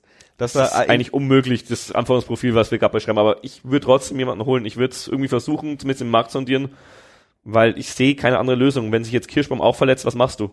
Also kannst nicht Weidinger ins Tor stellen, dann noch einer aus der U21 auf die Bank. Das eine Spiel von Weidinger gegen Bremen war okay. Das war wirklich, äh, das war letztes Saisonspiel, glaube ich, eher gespielt gegen Bremen. gegen Bremen, ja, glaub schon. Ja. Gegen Norwich war, war er auch mal drin. Aber wir dürfen auch nicht die schlecht. halbe Saison vergessen für Unterhaching, wo er dann gegen den 19-Jährigen aussortiert wurde. Also Und wo er wirklich eklatante Böcke hatte. Ja, natürlich kann das nur das Trainerteam beurteilen, aber für mich wäre es auch zu viel Risiko. Ähm, jetzt haben wir echt lange drüber gesprochen. Willst du noch was dazu sagen? Also wenn Stojanovic fit ist, musst du im Winter nicht reagieren für meine Begriffe. Musst du nicht, kannst du, wenn es passt, vom Anforderungsprofil her und auch vom finanziellen her, aber spätestens im Sommer musst du dir darüber Gedanken machen. Erstens, ob du dich leistungstechnisch nicht verbessern willst und zweitens wird ja unser Kollege Kirschbaum auch nicht jünger. Das heißt, perspektivisch brauchst du sowieso noch jemanden auf der Torhüterposition. Also wird spannend sein, ob da im Winter schon was passiert oder halt dann im Sommer erst. und wenn die Schlüsse, die wir jetzt gezogen haben, also ich wirklich, also ich ich mag äh, Alex Weidinger sehr gerne, aber wenn das wirklich auch im Kreis äh, der sportlichen Leitung so gesehen wird, dann musst du da auch reagieren, weil du brauchst keinen dritten Torhüter, dem du es nicht zutraust. Also wenn du es ihm zutraust, dann passt's ja auch als dritter Torhüter, aber wenn du es ihm nicht zutraust, dann musst du da auch die äh, Konsequenz ziehen und einen anderen dritten Torhüter äh, besorgen, den du es zutraust noch, dass er den Sprung macht. Einen Jungen. Ja, es kommt halt immer darauf an, was die, das Anforderungsprofil vom dritten Torhüter ist, dass er mal eine Halbzeit einspringt, wenn alles, äh, alle anderen Durchfall haben. Das ja, kommt doch an, wie alt der zweite Torhüter ist. ja, das, das stimmt, ja. Je Also- älter der zweite Torhüter, desto besser muss der dritte Torhüter sein. Ich verstehe, ja. genau. Äh, oder wenn er nur zum Aufwärmen da ist, dann äh, kann er irgendwer sein. Wenn wir zwei 25-Jährige äh, haben, die sich um die Nummer eins krallen, dann sehe ich einen Weidinger gerne wieder äh, nächstes Jahr auch auf der dritten Position. Aber mit Kirschbaum, ich kann mir schon vorstellen, dass er noch ein Jahr dranhängt, äh, sehe ich das nicht. Also ich sehe Kirschbaum noch ein Jahr dranhängen, aber dann sehe ich Weidinger nicht mehr als dritten Torhüter, weil wir jetzt gerade sehen, dass eben dann die Diskussion, Diskussion aufkommt, dass es vielleicht äh, ja keinen Sinn macht dann. Ja, dann halt jemanden, der quasi mit konkurriert. Und dann ist halt Weidinger dann der vierte Torhüter oder er muss sich was anderes suchen. Das Ähm, macht Kevin Kunz eigentlich gerade. der ist doch bei jeder. Das ist doch das, der, der, der Witz an der Sache, oder? Dass, dass er quasi ähm, beim Tobias Werner Club ist. Okay. Noch. Noch, ja. ähm, genau. Dann vom Innenverteidigung. Vom Namen her würde ich alle quasi sagen, ja, geil, Breitkreuz, Kennedy, LWD, Nachreiner, äh, super, super, super. Aber unterm Strich waren sie auch zu unkonstant. Ähm, ich könnte da gar keinen Gewinner und Verlierer. Kennedy am Anfang der Saison grottenschlecht, äh, hinten raus wieder relativ souver souverän ähm, und dann halt die Schulterverletzung, bitter, bitter. Ich habe einen klaren Gewinner und einen klaren Verlierer in der Ja, dann Ich habe sogar zwei Gewinner tatsächlich in der Innenverteidigung. Der erste ist tatsächlich Wastel Nachreiner, einfach weil er auf seine alten Tage gezeigt hat, dass er es noch kann. Ich meine, ich habe jetzt nicht gesehen, klar, wir haben da fünf Tore kassiert, aber gegen Heidenheim äh, und auch, glaube ich, die Spiele davor hat er auch ein oder zwei gemacht. Äh, fand ich ihn wirklich überraschend gut. Darf ich noch schnell einhaken? Der, das schönste Bild des Jahres, das nicht eingefangen wurde, ist, als Nachreiner nach dem Heidenheim-Spiel zum Bus. Es ist zwar nicht mal mehr Humpeln. Ja, aber musst Das sagen, war wirklich übel. Liebe Man hatte- Grüße an Nachreiner. an der Man hatte Stelle. wirklich, also Vergleich jetzt Weidinger, man hatte die, das letzte Jahr irgendwie das Gefühl, wir wechseln lieber einen Stürmer für einen Innenverteidiger ein als Wastel Nachreiner, weil man ihm nicht zutraut, mehr irgendwie zehn Minuten lang geradeaus zu laufen. Und ich habe gerade nachgeschaut, er hat die letzten drei Saisonspiele durchgespielt. Ja, ja, sagen wir, Also, war wenn er danach nicht mehr laufen kann, alles gut. Er hat 90 Minuten gespielt. Und zwar gegen den HSV und gegen Heidenheim. Das sind Top-Teams in der Liga mit schnellen Verteidigern. Und wirklich, mir ist da, wenn ich die Spiele nochmal so durchgehe im Kopf, ich habe Heidenheim jetzt nicht kommentiert, da weiß ich nicht ganz so viel, vor allem weil fünf Tore, äh, neun Tore gefallen sind und ich äh, betrunken war. Aber beim HSV habe ich kommentiert zum Beispiel. Mich hat Wassel da positiv überrascht. Der war wirklich, der war abgeklärt. Das war so wie, wie Palionis auf seine alten Tage, wenn man ihn mal eingewechselt hat, wohlgemerkt, nur eingewechselt du merkst, er kommt vielleicht jetzt nicht jedem Spiel hinterher, aber er kann es klären, einfach mit seiner Erfahrung und dann vielleicht auch mal das Foul ziehen und ich glaube, er hat es auch ja mit ein paar gelben Karten am Ende nur geschafft, der Bastel, aber er hat es, wie gesagt, geschafft. Und äh, deswegen ist er für mich so ein, ein halber Gewinner zumindest in der Innenverteidigung, einfach weil ich es ihm wirklich gönne und weil es mich gefreut hat, dass äh, er wieder zum Zug gekommen ist und er es auch echt gut gemacht hat. Und dann sehe ich als klaren Gewinner tatsächlich Elvedi. Nicht, weil er eine Bomben-Hinrunde gespielt hat, sondern einfach, weil er meiner Meinung nach letztes Jahr deutlich zurückgefallen ist hinter, Bre äh, hinter Kennedy und für mich auch deutlich hinter Breikholz war vor der Saison und jetzt definitiv vor beiden steht nach der Hinrunde meiner Meinung nach. Also einfach von dem, wie er in Form war in der Hinrunde, hat er mir deutlich besser gefallen und war konstanter. Und der klare Verlierer ist leider Kennedy und das tut mir im Herzen weh, mehr noch, weil er einfach verletzt war und nicht zur WM konnte und weil er aber auch echt Probleme mit der Konstanz hatte. Also der war letztes Jahr unser Shootingstar, wo sich jeder dachte, wie können wir den vor der WM noch verlängern? Und ja, jetzt äh, will der Berater von Elvedi auf einmal, dass der hier ein gehobener Zweitliga-Innenverteidiger ist und doch bitte zum HSV wechseln soll, so ungefähr. Und beim Er hat mal fünf Kennedy gute Spiele nicht mehr. gemacht, der muss Champions League spielen. Sehe ich beides kritisch übrigens. Also und ich glaube auch, dass wir bei Kennedy wenig Chancen haben, ihn zu verlängern, einfach weil er jung ist und Potenzial hat. Aber für mich ist er von der Form der Hinrunde her ist er klarer Verlierer. Breikreuz würde ich so in der Mitte einstufen. Der ist einfach auch schon ein bisschen älter, war auch, wenn er gespielt hat, unser Abwehrchef und hat das auch nicht schlecht gemacht. Aber auch bei ihm hat man halt gemerkt, äh, Konstanz, ob das jetzt ist, einfach Fitness, also wirklich, äh, ja, Verletzungs, äh, Verletzungen und sonst irgendwie, ist auch nicht mehr zu 100% da und da hat Elvedi sich wirklich nach vorne gespielt in diesem Trio oder Quartett, was wir jetzt hier haben. Aber egal bei welchem Team wir sind, wir landen immer bei der Konstanz, die fehlt. Egal wo wir sind, ob es um einzelne Mannschaftsteile geht, um einzelne Spieler geht, um die gesamte Hinrunde geht. Das ist schon auffällig und ist auch für die Innenverteidigung zutreffend, ja. wenn er mich fragt. Letztes Jahr war es gefühlt so, ob Breikreuz, Kennedy, Elvedi, egal in welcher Kombination, es hat schon irgendwie funktioniert. Hat schon gepasst und diese Hinrunde hast du Spiele, wo es genauso stimmt und auch Spiele, wo du dir denkst, habt ihr euch schon mal gesehen im Leben zuvor. ja. Und das ist eigentlich diese ganz, ganz, ganz, ganz große Schwäche dieser Hinrunde. Auf jeden Fall, also wenn wir jetzt äh, abschweifen wollen und sagen, nenn mir einen Spieler, der dieses Jahr konstant gespielt hat, kann ich sagen, äh, niemand.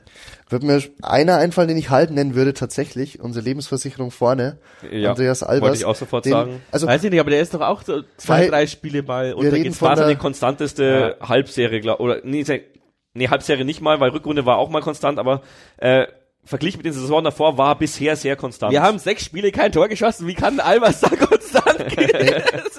Sagen wir so, wenn du nach kompletter Konstanz fragst, keiner. Aber wenn du fragst, ob einer raussticht bei Konstanz, dann ist es doch relativ klar für mich Andreas Albers, ja. Der, der klatscht er mich rhetorisch an die Wand. ich sehe es aber tatsächlich ähnlich, aber wir, wir greifen vor, wir wollten noch weitermachen, wahrscheinlich jetzt bei den Außenverteidigern, oder? Genau, gerne. Richtig, richtig. Ähm, da gibt's aus meiner Sicht nur Verlierer und einer, der so spielt, wie er immer spielt, Salah.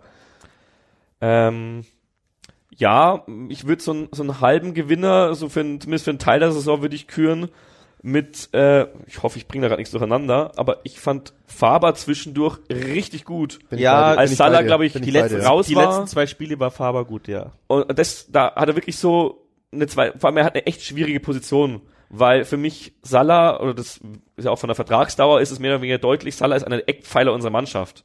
Der ist mehr oder weniger unser Schattenkapitän. Also, das, wie du einen Kapitän da, ja. immer spielen lässt, wenn er Salah fit wäre, spielt er eigentlich auch immer. Aber man muss auch sagen, Salah hat auch dieses Konstanzproblem, hatte, glaube ich, auch Verletzungsprobleme. Und dadurch hat Faber sich echt ein bisschen nach vorne gespielt, der ein schweres erstes Jahr hatte, finde ich, bei uns. Das ist jetzt das zweite Jahr da. Ja. Genau.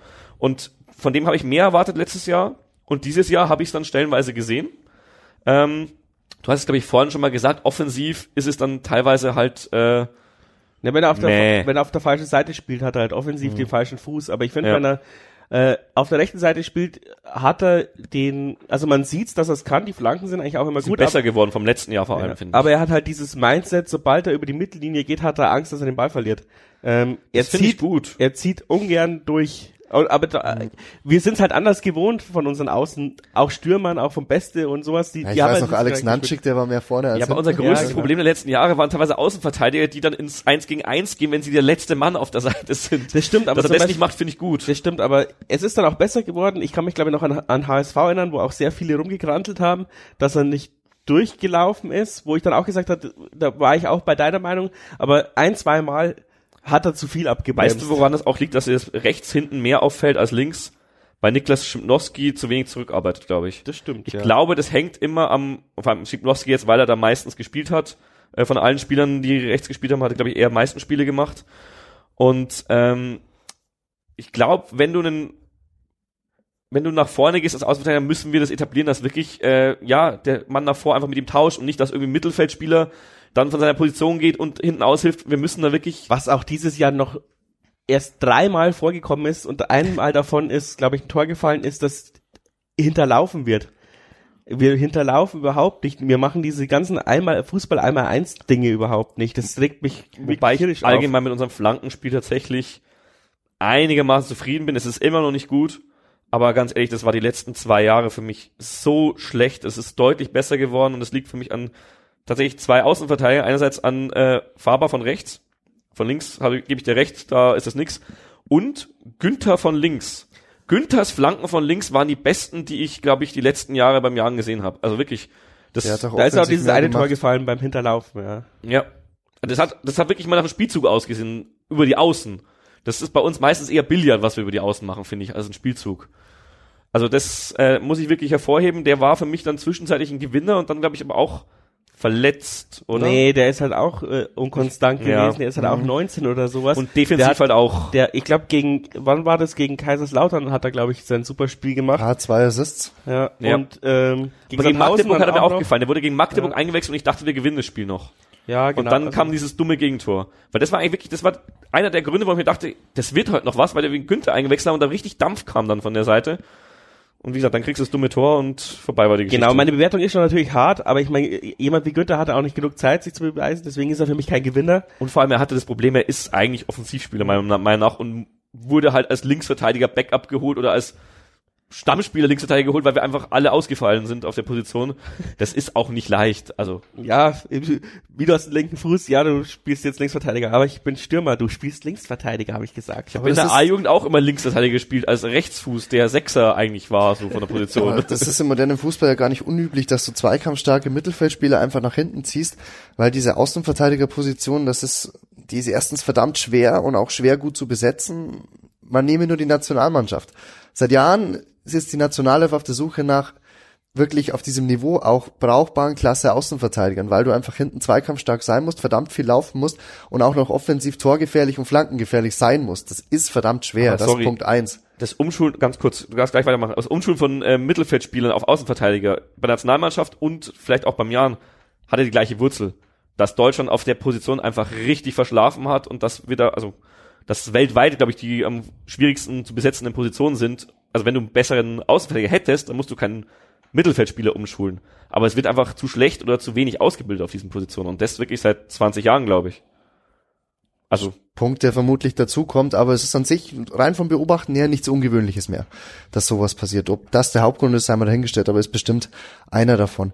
Und dafür muss ich dann sagen, ähm, machen es defensiv betrachtet unsere Außenverteidiger prinzipiell nicht schlecht. Salah ist eine konstante, grundsolide, ohne groß nach oben rauszustechen, aber der ist halt da und da weißt du, das funktioniert in der Regel. Außer die letzten 30 Sekunden, aber sonst.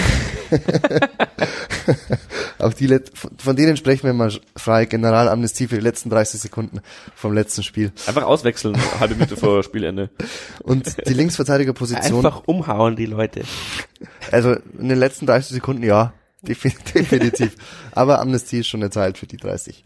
Und auf der Linksverteidigerposition, ähm, die ist halt ohne Linksfuß, wie ihr schon gesagt habt, einfach extrem schwer gut zu spielen, vor allem auch offensiv gut zu spielen. Und ich kann mir auch vorstellen, tatsächlich, dass vom Trainerteam vielleicht nicht die Ansage kommt, aber die Denke vorherrscht. Wir haben ja mit Makridis und Mees offensiv starke Spieler auf der linken Seite, die da spielen können. Opfer den Außenverteidiger, gibt dem Mittelfeldspieler weniger Defensivaufgaben. Davon haben wir unterm Strich wahrscheinlich mehr. Theorie meinerseits kann ich mir aber auch vorstellen, dass das in den Überlegungen eine Rolle spielt. Also, was ich da noch sagen will dazu, bei den Umschulungen von Linksverteidigern haben wir halt wirklich das Pech, ähm, zweikampfstarke Leute umschulen können wir ja fast gar nicht, weil dann müsstest du die aus dem Mittelfeld rausziehen und da brauchst du sie, also aus ähm, Gimba quasi kannst du noch nennen, der hätte das spielen können. Der hat, glaube ich, kein einziges Spiel gespielt, vielleicht mal in einer Dreierkette, als wir richtig Not am Mann hatten kurz, dass er den linken Part gespielt hat, aber der hat schon Innenverteidiger gespielt, der ist, glaube ich, ist er Linksfuß? Gimba? Ich glaube schon. Ich weiß nur, dass er mal bei diesem Versuch Dreier, äh, Fünferkette äh, den Libero gespielt hat, wo wir dann gleich, gleich äh, auf den Sack bekommen Ja, aber haben. diese Spieler, das sind unsere wichtigsten Spieler eigentlich, die im Zentrum halt zweikampfstark sind. Ja, ja. Und die kannst du nicht nach links hinten ziehen. Deswegen ziehen wir halt lauter offensiv. Also wir haben nur Offensivspieler umgeschult. Selbst Schönfelder ist ja, glaube ich, das war unsere ja auch schnell- 1B-Option quasi nach dem, oder 1A-Option vor Guevara, glaube ich sogar. Also Guevara und Schönfelder waren eigentlich die, die als Konkurrenten für den Stammplatz in die Saison gehen sollten. Habe ich so verstanden. Ja. Guevara ist für mich der einzige, der wirklich ein Defensivspieler ist. Von allen, die das dann gespielt haben. Faber ist eigentlich für mich auch eher so ein halber Offensivspieler auf rechts, der rechts es defensiv ganz gut hinbekommt, links ja mittlerweile auch einigermaßen, weil er jetzt auch schon ein Jahr lang äh, trainiert hat, sag ich mal. Äh, Weggesser war früher Stürmer, letztes Jahr noch, also weil du hier Weggesser drauf hattest, deswegen habe ich den jetzt noch dazu genommen. Dann äh, Günther ist für mich sowieso offensiver. Du kannst die letzten fünf Jahre, glaube ich, du kommst auf vielleicht zwei Defensivspieler links hinten und auf acht Offensivspieler. Soll ich dir noch erklären, wie diese Tabelle hier funktioniert? Wenn es farbig ist, äh, versteht man. Ich weiß, wie es funktioniert. Ich bin dir auch sehr dankbar, dass du, dass du mich für mich vorbereitet hast, weil ich habe mich natürlich äh, nur hier im Kopf vorbereitet. Ja, aber da sieht man es auch, finde ich. Ähm, eigentlich sind wir da auch so ein bisschen un unbesetzt. Wir bräuchten dann noch, äh, äh, natürlich, wenn es die eierlegende Wollmilchsau gibt, einen, der es flexibel spielen kann. Der beides kann, beidfüßig Der beides ist, das kann, braucht jeder Verein. Ich fand es vor der Saison schon äh, eklatant, dass man nur mit Guevara quasi geplant hat, obwohl man vom letzten Jahr noch gesehen hat, dass der äh, äh, Füße wie äh, Fäden hat. Äh, Wir haben seit fünf Jahren keinen Linksverteidiger wirklich mehr, also außer Guevara, der verletzungsanfällig war und deswegen, glaube ich, äh, gekommen, also zu uns gepasst hat, aber alles andere haben wir ausgeliehen auf der Linksverteidigerposition. Also die Stammspieler wohlgemerkt. da hast du die, die vollkommen nicht recht. Ja, was, haben. warum, was, was macht Freiburg eigentlich? Warum leihen die uns keine Linksverteidiger mehr? Ja, die hatten doch sogar einen, da wurde doch im Discord, glaube ich, heiß diskutiert äh, und der ist dann irgendwie woanders gelandet. Das ist eine absolute Frechheit. Das ist die auf der Bank. Freiburger Linksverteidiger stehen uns zu. Ich glaube, da sitzt es auf der Bank in Sandhausen oder sowas. Äh, Ja, wir haben ja mit Faber quasi einen Freiburger gekauft. Aber ich finde, die Linksverteidigerposition steht uns auch noch zu. Also Freiburg, wenn immer jemand zuhört, ähm, nächstes Jahr Linksverteidiger an uns ausleihen. Gut, jetzt haben wir, das glaube ich, langt auch de, darüber zu diskutieren. Ich find, also da sind wir nicht oberes Drittel der, der zweiten Liga. Das wäre auf, Auf jeden den Fall eine. Position, wo man über Nachverpflichtung nachdenken sollte, auf jeden Fall. vor allem, wenn man jetzt halt vielleicht, ich weiß, wir haben ja keinen Einblick, aber spätestens nach der Winterpause oder nach der Weihnachtspause, wie kommt Guevara zurück? Traut bei ihm zu, gleich wieder Stammspieler zu sein? Und wenn nicht, macht was. Aber ich befürchte halt, dass wieder nichts gemacht wird, weil, weil kein Geld, keine Ressourcen. Ähm, aber wenn ich Fußballmanager spielen würde, würde ich so tun. Im Mittelfeld haben wir eigentlich, ähm, ja, eigentlich sind wir brutal gut besetzt, finde ich, im, im zentralen Mittelfeld. Und würde auch sagen, die ersten drei Spieltage haben da wahrscheinlich, also bestimmt, äh, den Zusammenfassung habe ich gehört, ja, das beste Mittelfeld der zweiten Liga und sowas. Also das hat sich schon gut angefühlt, finde ich, bis halt dann sechs Spieltage wir auf den Sack gekommen haben. Ähm, aber Gimba, Talhammer, Idrisi, Feed, also vor allem Gimba und Talhammer sind schon eine krasse Hausnummer, finde ich, vom Namen her. Ähm, von Feed habe ich mir auch viel erwartet und ich finde, ja, er hat jetzt alle, er, er ist er ist nicht reingegangen und hat die und, und, und hat gezeigt, schaut's mal an, ich bin der beste äh, Jugendnachwuchsspieler oder sowas. Aber ich finde, er hat solide Leistung gemacht. Ähm, aber vor allem von Gimmer und Thalhammer war ich auch am Anfang sehr begeistert. Aber es hat leider abgenommen. Ähm, vor allem eben Gimber. Gimber hat, finde ich, die ersten Spieltage alles zerstört, um dann, ähm, ja, ich weiß nicht, immer den gleichen Stiefel zu spielen, würde ich behaupten. Und ich weiß es nicht, Thalhammer hat mir total gefallen, vor allem auch in der Vorbereitung. Die äh, eröffnende Pässe waren der Hammer von ihm. Und gefühlt, ähm, äh, ja, mit seiner Verletzung kam er nicht so ganz zurecht mit seiner Hand, da hat er immer so rumgetan. Da ist er bei Norwich draufgefallen, hat er, hat es aber trotzdem durchgebissen und dann ist er irgendwie untergetaucht. Ähm, ich hoffe, dass ähm, ja, dass das wieder sich besser einspielt, weil eigentlich müssten die wirklich die zweite Liga zerstören. Es passt halt in der Rollenverteilung wirklich optimal. Gimba, der robuste, zweikampfstarke Spieler, der, der berühmte Aufräumer, Staubsauger vor der Viererkette ist und auch sich nach vorne einschalten kann, auch mal gefährlich werden kann vom Tor. Und mit Talama auch einen, der natürlich dazwischen hauen kann, aber der halt mehr fürs Kreative da ist. Schöne Spieleöffnungen machen kann, hat er auch gegen Bielefeld gleich getroffen beim ersten Auswärtsspiel der Saison. Ich glaube, das zweite Tor hat er da, da haben sogar beide getroffen. Ich glaube, Gimba hat ein Kopfballtor ja. gemacht zum 1 zu 0. Ja, schöne Und- Flanke von Schipnowski. Genau. Und Talama hat dann mit einem Schuss, der war links unten flach, das äh, zweite Tor gemacht. Da kann man sich schon mal dazu hinreißen lassen, dieses Mittelfeld als eines der besten der zweiten Liga auszurufen. Der ersten drei Spieltage. Äh, ja, der ersten drei Spieltage definitiv, das kann man auch unterschreiben. Ich glaube, wenn sie das wieder so zusammen bekommen, auch wenn sich beide wieder von den Verletzungen komplett erholt haben, können sie da auch schon, schon hinkommen und dann ist unser Sek schon eine Waffe. Sowohl defensiv als auch offensiv und es heißt ja nicht zu Unrecht, mit der, einem guten zentralen defensiven Mittelfeld steht und fällt sein ganzes Spiel, defensiv wie offensiv. Und ich finde, das hast du bei uns schon auch hier und da gemerkt, dass Idrissi der kann Talama eher ersetzen als Gimba, weil er auch eher ein Kreativfußballer ist als eine, eine Kampfsau. Und mit Talama und Idrissi hast du halt zwei sehr ähnliche Spielertypen auf der Doppel-6 und das fällt halt dann gleich defensiv ins Gewicht. Von daher, die beiden, Gimba und Talama, sehe ich ganz klar vorne, wenn sie fit sind und wenn sie dann auch noch das zeigen, was sie in den ersten Spielen gemacht haben, dann haben wir da eigentlich, eigentlich keine Sorgen. Genau, dann fehlt eben der, der Gimba-Ersatz. Hoffen wir, dass er nicht äh, viele Sperren und Verletzungen weiterbekommt. Ähm, deswegen ja immer wieder auch ähm, ja im Discord ist aufgekommen eben, dass äh, Geipel vermutlich in Heidenheim nicht mehr ähm, ja keine Perspektive mehr hat. Das wäre auch erst was für Sommer, wenn er. Also Ja, ich glaube nicht, dass der jetzt im Winter schon wechselt. Nee, Außer man will ihn unbedingt haben, aber das werden nicht wir sein, weil keine Ahnung, ob Heidenheim das vielleicht sogar Geld möchte.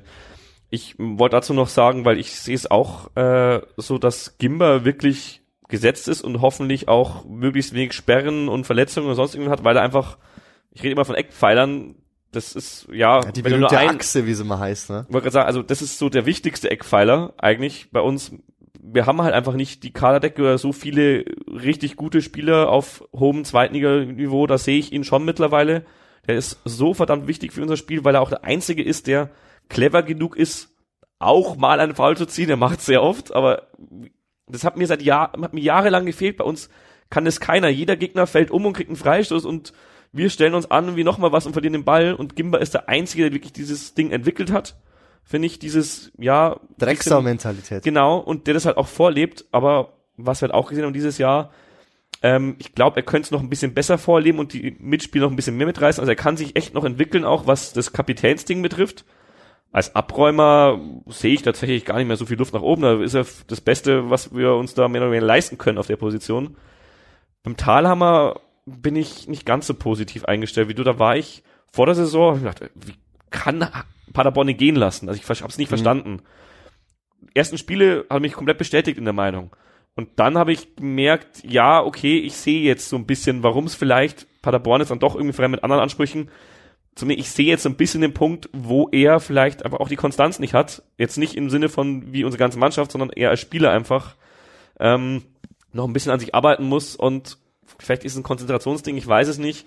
Aber er hat schon auch schlechte Spiele gehabt und da sehe ich ihn Mhm. eher auf dem gleichen Level wie Idrisi. Idrisi hat mit wirklich viel, viel Potenzial, aber der muss halt auch wollen, sag ich mal. Das ist eine Laie. Den musst du halt wirklich irgendwie so motivieren, dass er bei uns jetzt halt hier die Spiele seines Lebens macht und ist sich halt dann zu für höhere Aufgaben zu auf, der dreht sich gerne fehlen. mal dreimal um den Kreis und hat dann den Abspielzeitpunkt verpasst, finde ich.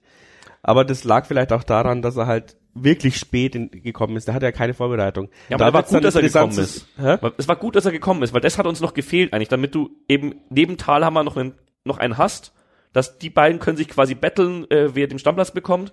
Und bei Gimba, da brauchst du keinen daneben stellen, äh, der mit ihm competet, finde ich, und zur Höchstleistung treibt. Ich hoffe tatsächlich, dass Gimba das hinbekommt, dass er das auch ohne das macht, ohne diesen Druck von hinten zu verspüren, weil, und ich hoffe natürlich, dass er auch sich nicht verletzt, also dass er spielen kann, weil das sind halt so Positionen, wenn du wenn du drei oder vier gute Sechser hast, du kannst nur zwei spielen lassen. Beziehungsweise du kannst eigentlich nur einen Sechser spielen lassen und einen Achter in den meisten Spielen. Also das ist dann fast verschwendet, wenn du dann den besten Spieler auf der Position hast, aber wir brauchen halt einen sehr guten und der muss dann halt hoffentlich auch fit bleiben.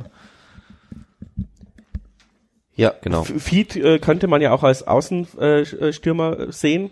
Ähm, ist für mich die Allzweckwaffe. Alles, was oberhalb Viererkette ist, kannst du Feed überall mal reinwerfen, wenn es sein muss. Und deswegen war es eine gute Verpflichtung. Ja, Weil total. genau das, in so einer Saison mit so viel Verletzten, ob das jetzt links hinten ist oder sonst irgendwo, den, ich finde, sowas hat uns auch die letzten Jahre gefehlt. So ein meine, wir haben- Allrounder. Wir haben immer mal wieder umgeschult, aber ich finde schon, dass das ein ganz guter Kniff war, auch wirklich direkt von Stilz, weil ich glaube, Fied war so sein Wunschspieler, den er von, von früher kannte.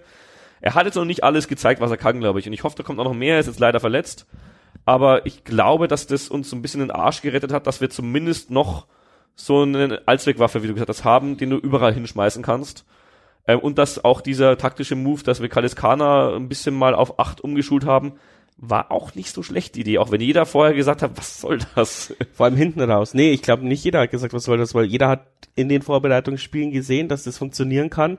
Aber dann war es Grütze teilweise. Aber in den letzten fünf, sechs Spieltagen hat uns die Leistung von Makridis und Kaliskana äh, eben noch Punkte gebracht und vor allem Hoffnung, würde ich mal sagen. Und ich glaube, das hat Kaliskana halt auch was für seine Entwicklung gebracht im Spiel nach vorne.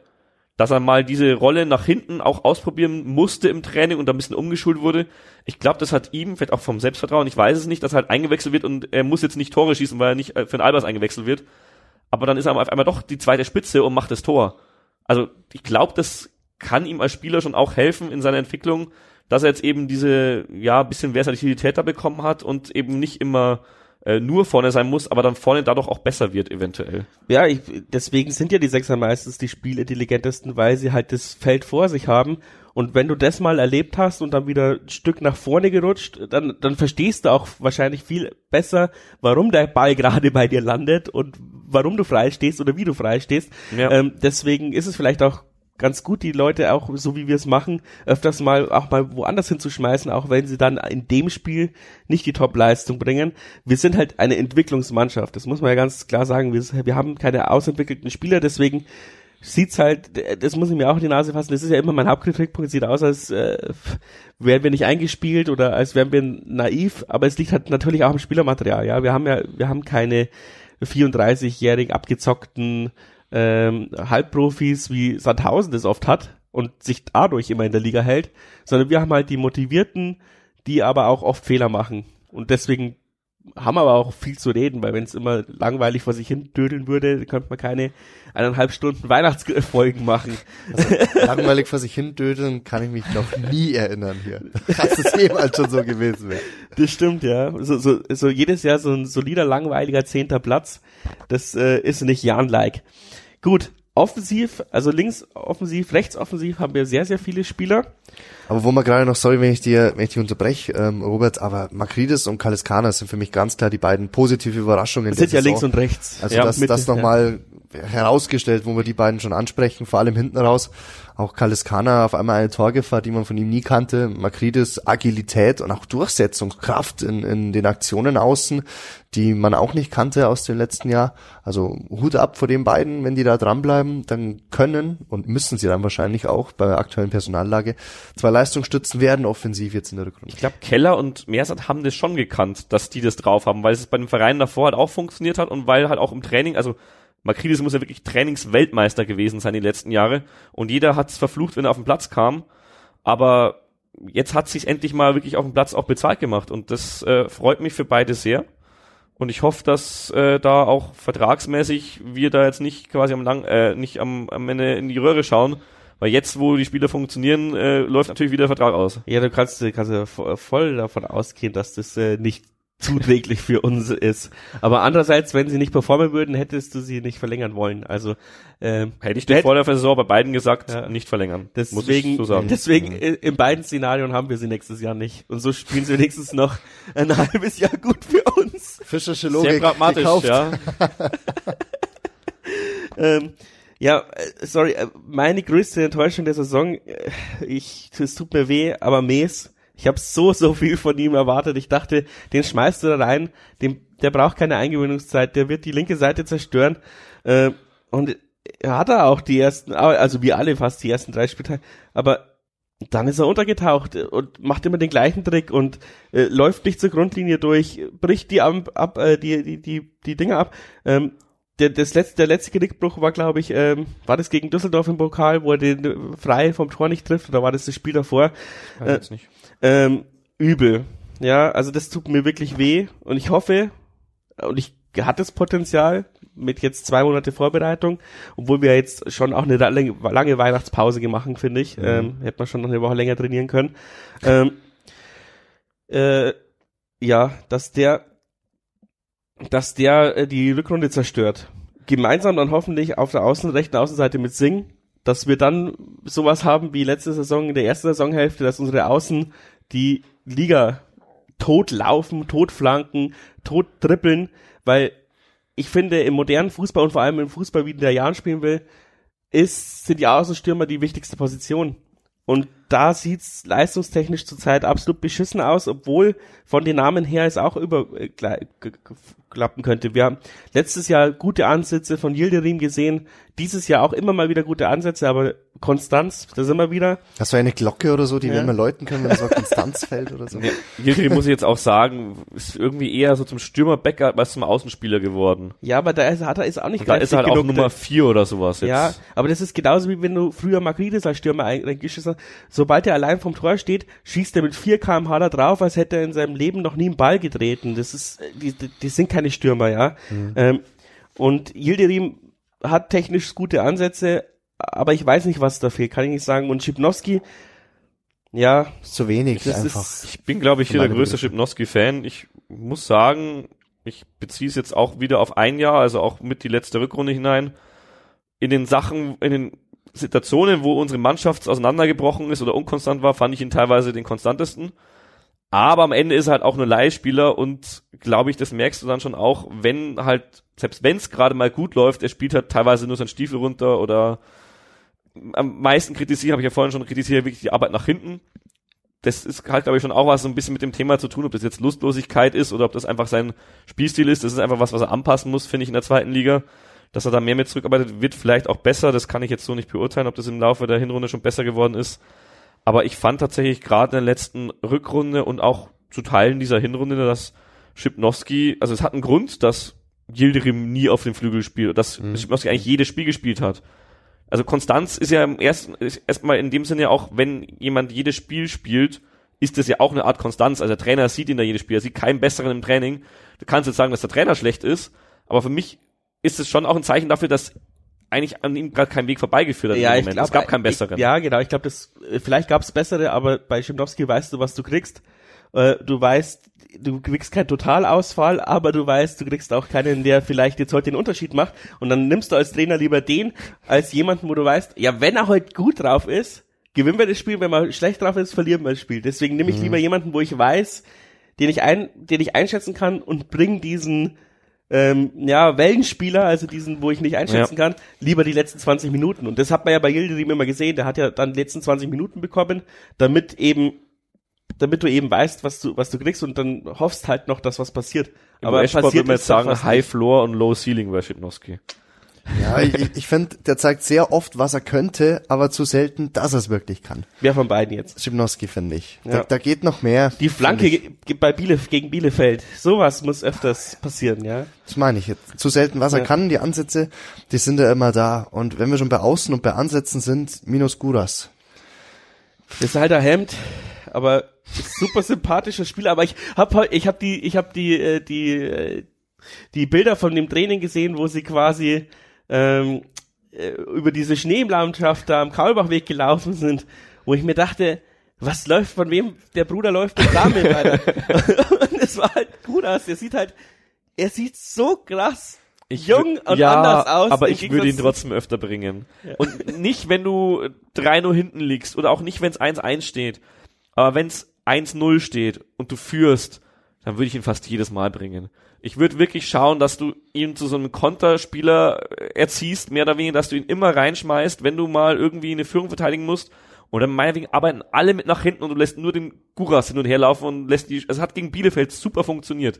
Wirklich, es war irgendwie zwei Ballkontakte und der Ball war drin und da finde ich es ein bisschen schade, dass, dass wir es nicht geschafft haben oder dass Meers es nicht geschafft hat, irgendwie dann den Schwung mitzunehmen, ihn in den nächsten Spielen nochmal zu bringen. Das lief dann halt auch scheiße für uns in der Saison. Mhm, das hat, Wenn du 4 so hinten liegst, dann, dann, ja. dann gegen Karlsruhe oder sowas, dann bringst du Caminos Gugas, das verstehe ich auch.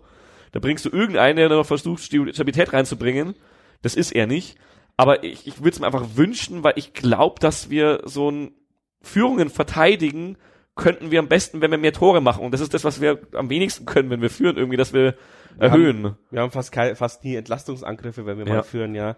Und ich glaube, das kann er einfach. Einfach, weil er halt wirklich so ein wendiger Spieler ist und du, du, der wird jetzt nicht größer, der wird bei uns nicht zum Pumper werden. Also der ist auch kein Erik Tommy, der äh, zwar genauso groß war, aber halt irgendwie, ja, äh, der muskulöseste Mensch, den ich kenne, glaube ich.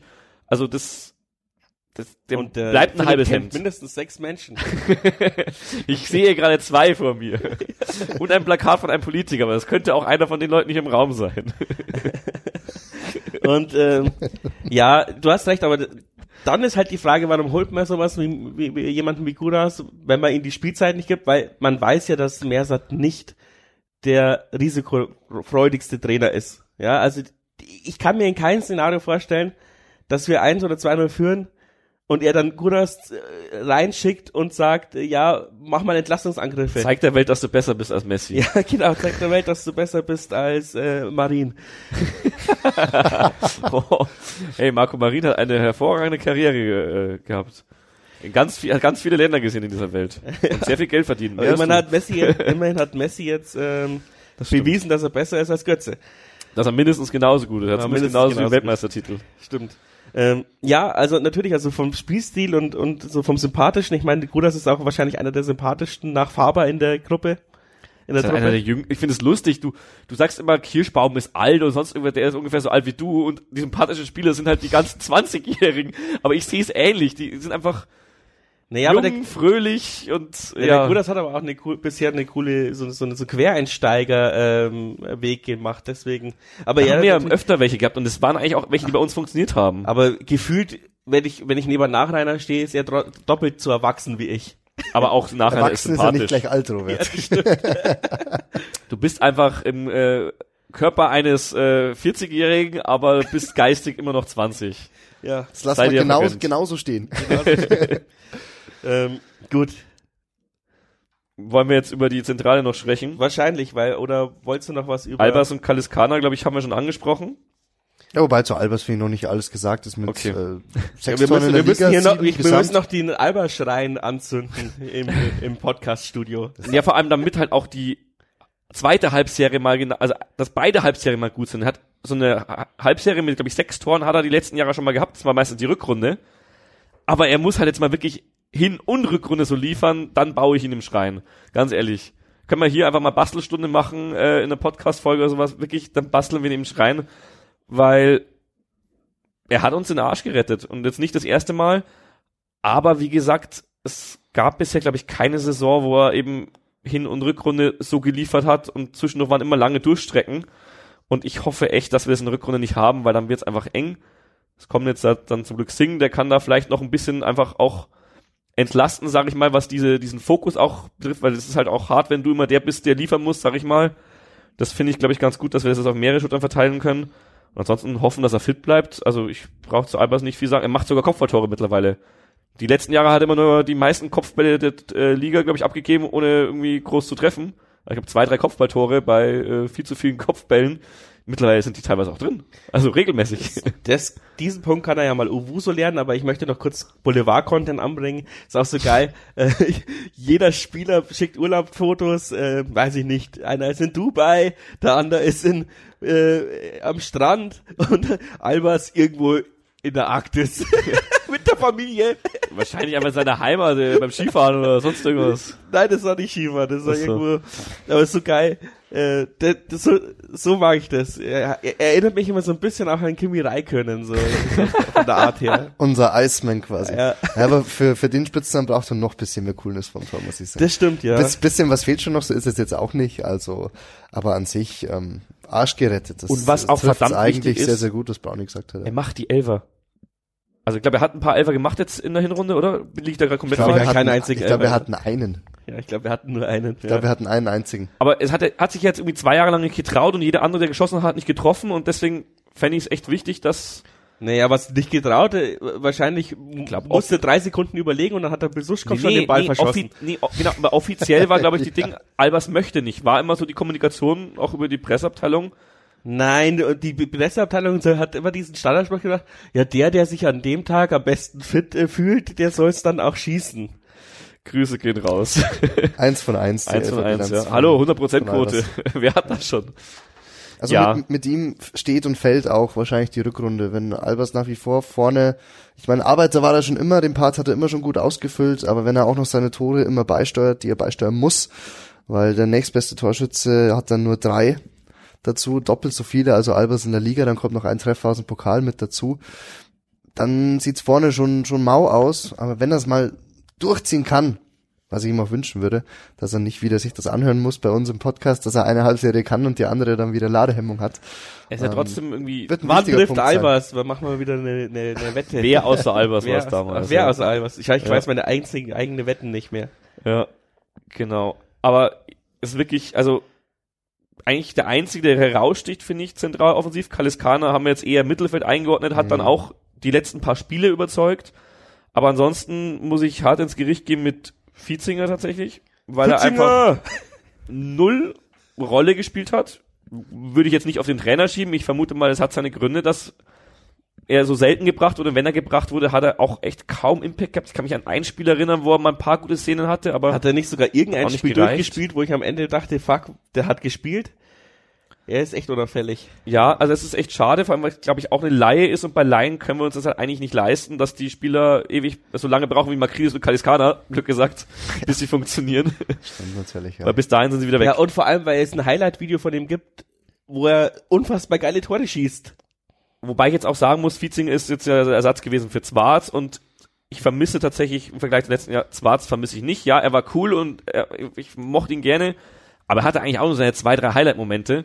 Also auch wenn ihr so im Himmel gelobt wurde, am Ende mehr war es nicht und er hatte auch seine Spiele, wo er dann eine halbe Stunde spielt oder eine Stunde und gar nichts äh, abliefert. Wer mir mehr fehlt, ist tatsächlich David Otto, weil ich finde, dass der am Ende seiner Leihe bei uns wirklich zu nicht nur, ja, nur Nummer zwei neben Albers geworden ist, sondern teilweise Albers sogar mal ersetzen konnte, wenn Albers irgendwie ein Tief hatte oder sowas. Ja, war aber auch nicht so der Knipser. Er war nicht so der Knips, aber er hat gegen Ende hat er halt funktioniert und gerade bei Laien ist halt das immer das Problem, äh, dann sind sie halt weg. Und Uwusu hat gute Ansätze gezeigt, aber der braucht, glaube ich, einfach Zeit, Selbstvertrauen und ein bisschen Glück.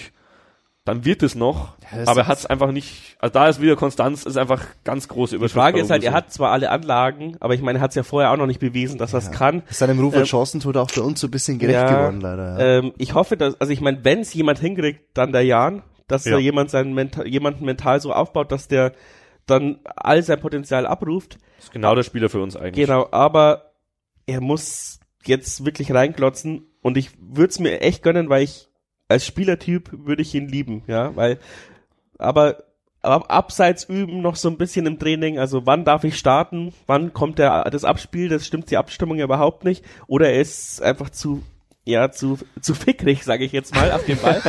Mir fällt kein anderes Wort ein. Und ich ähm, habe es noch nie gehört, ey. Echt nicht? noch nie, ne? Also, ja, ich kenne das schon, ja, schon, aber ich kenne er ist Robert halt- auch schon länger. er ist halt geil auf dem Ball, ja. Und Ja. ähm, das finde ich ja auch gut. Aber äh, da braucht's halt die Abstimmung. Und für die Verteidigung ist es brutal schwer zu verteidigen, wenn du so einen Stürmer hast, der es wirklich kann, auf der Linie zu stehen beim Abspiel. Abspiel. Aber kann, führt halt oft auch dazu, dass wir uns am Kopf fragen, weil ich meine, ich glaube, er hat zwei oder drei Tore geschossen, die dann äh, äh, zurückgepfiffen Und damit wurden. genauso viele, wie die, die gezählt haben.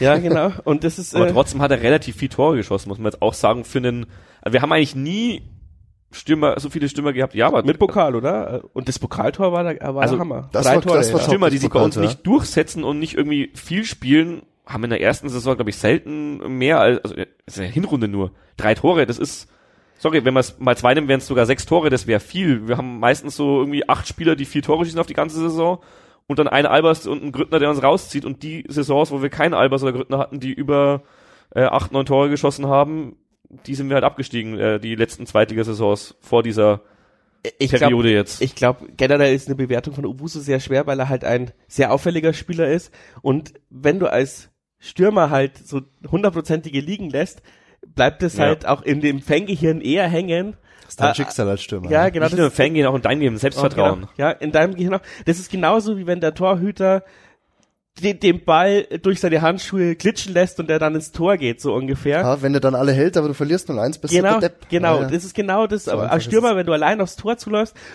und äh, es ist halt trotzdem schwer, im 1 gegen 1 gegen Tor, Torhüter ein Tor zu schießen und dann verhaust ihn irgendwie, ähm, dann bist du der Depp. Ich meine, Das Dumme gegen Hannover, die, wo er wirklich zwei, drei hundertprozentige waren, da stand er ja, glaube ich, bei jedem Abseits. Und wenn der die einfach gemacht hätte und es Abseits gewesen wäre, hätte auch nicht gezählt. Uns hätte es nicht mehr gebracht. Ich glaube, ihm hätte es mehr gebracht, ja, klar. wenn die drin gewesen wären. Weil es nagt trotzdem am Selbstvertrauen, auch wenn es am Ende nicht mehr zählen würde. Stimmt. Und ja, Andererseits haben wir äh, immer gehofft, so, ja, wenn der Uso das, ein Tor schießt, dann knatzt, glaub, platzt der Knoten, aber er hat ja dann trotzdem immer, bei jedem Tor immer trotzdem wieder dann äh, langen Abstand gehabt bis zum das nächsten haben wir Tor. beim Kaliskaner und Makridis auch drei Jahre lang gesagt und jetzt erst im letzten Jahr hat es mal zwei, drei Spiele hintereinander versucht und selbst da muss ich noch warnen, weil wir sie vorhin so gelobt haben. Auch bei Kaliskaner Makridis, ich sehe schon auch die Möglichkeit, dass die dann wieder in so ein Loch fallen jetzt und dann wieder ein halbes Jahr gar nicht funktionieren. Also ich würde mich freuen, wenn die da weitermachen, aber es waren jetzt auch nur drei Spiele oder sowas, wo es geklappt hat. Und Ja, davor war es halt immer so, vielleicht fällt mal ein Tor raus in der ersten Minute bei Makridis Und dann ist es wieder wirklich fünf Es hat Spiele sich lang schon gar ein nichts. bisschen angedeutet, aber wirklich, dass es geklappt hat, Ja. reden wir wirklich nur von ein paar Spielen, ja. Ja. Aber zu Wuso noch war eine Sache, finde ich, die haben wir noch nicht angesprochen, die man ihm aber sehr zugute halten muss. Er ist einer, der immer, du hast es glaube ich gemeint, als du auffällig gesagt hast, er ist einer, der wirklich immer komplett rackert, arbeitet und auch die Gegner kaputt macht mit seiner Arbeit.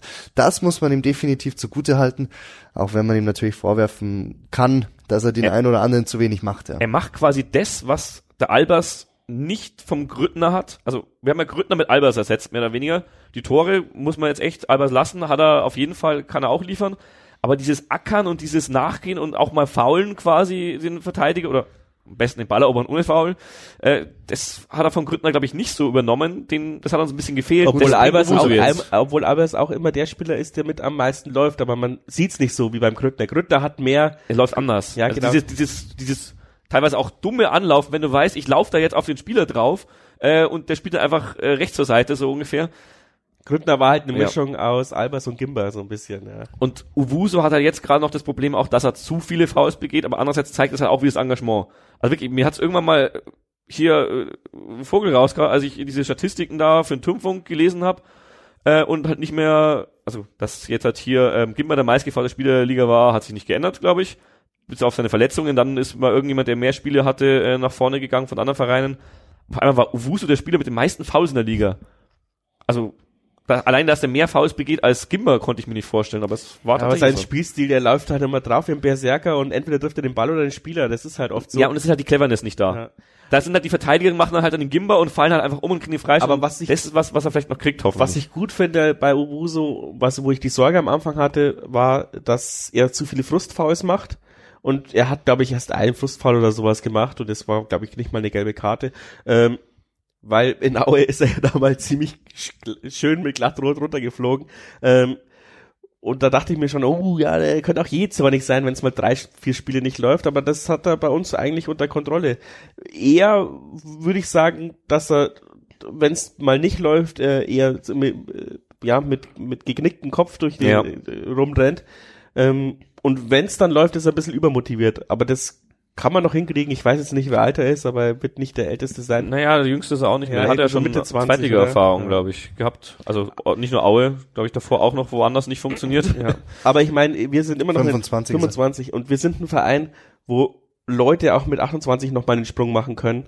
Ähm, das ist nicht so wie in der ersten Liga, wenn du mit 28 nicht bei, bei FC Bayern spielst, dann spielst du nie wieder dort, aber Wir haben ähm, Leute mit 28, glaube ich, aus der dritten oder Ja, vierten genau. Liga in die erste Liga hochkatapultiert. Äh, Hamadi Al-Gadoui genau, hat zwar nicht lange gereicht bei Stuttgart, dann ist er irgendwann in Zypern gelandet, aber verdient da wahrscheinlich auch mehr Geld als bei uns. ähm, auf jeden Fall, ja. Also wir können das schon und ich, ich baue wirklich auf diese lange Winterpause, dass unsere Mannschaft einen größeren Sprung macht als die anderen Mannschaften. Das ist meine ganz, ganz große Das hoffe Hoffnung. Ich auch. Äh, ich möchte zu Albers noch eins dazu sagen, weil man es jetzt auch nicht verschweigen darf. Bei allem Lob, äh, es ist auch keine Kritik, es ist eher äh, eine Sorge.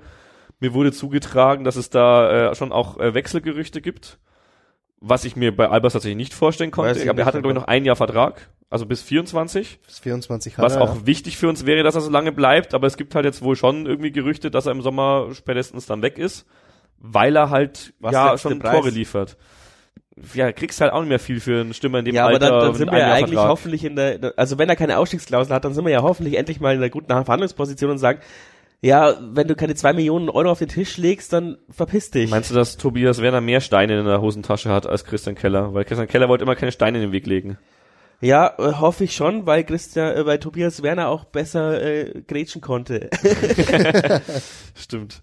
Ja, also das ist halt schon sowas, weil ich immer von Eckpfeilern rede. Albers ist so ein Eckpfeiler geworden und mir wurde damals Angst und Bange, als wir den letzten da vorne verloren haben mit Grüttner, ob wir das ersetzen können. Und ich glaube schon, dass das so eine ja Außenseiter-Chance war, dass es klappt. Wie wir viele Außenseiter-Chancen hatten die letzten Jahre, die wir umsetzen konnten, damit wir die Liga halten können. Und das ist genau wie Trainerwechsel, genau wie neuer sportlicher Leiter. Das sind einfach so Sachen, wo du dir denkst, wenn das jetzt schief geht, dann steigen wir ab. Und genauso sehe ich die Position auch, wenn wir da wirklich jemanden austauschen müssen. Finde ich schlimmer als ein Torhüter. Wobei ich deine Theorie vorhin gut fand, dass du als im Abschießkampf, äh, dass der Torhüter fast wichtiger ist als all- alles andere. Weil, ja, also die Theorie fand ich gut, da muss ich mal drüber nachdenken. das habe ich mir vorhin schon gedacht. Andererseits haben wir auch jedes Mal den Stürmer ersetzen können und mit Geld auf dem Konto wird es auch einfacher sein, den Stürmer zu ersetzen. Es war nur einer bisher. Ja, Davor nicht. Also die letzten Stürmer in der zweiten, darum, deswegen sage ich's ja.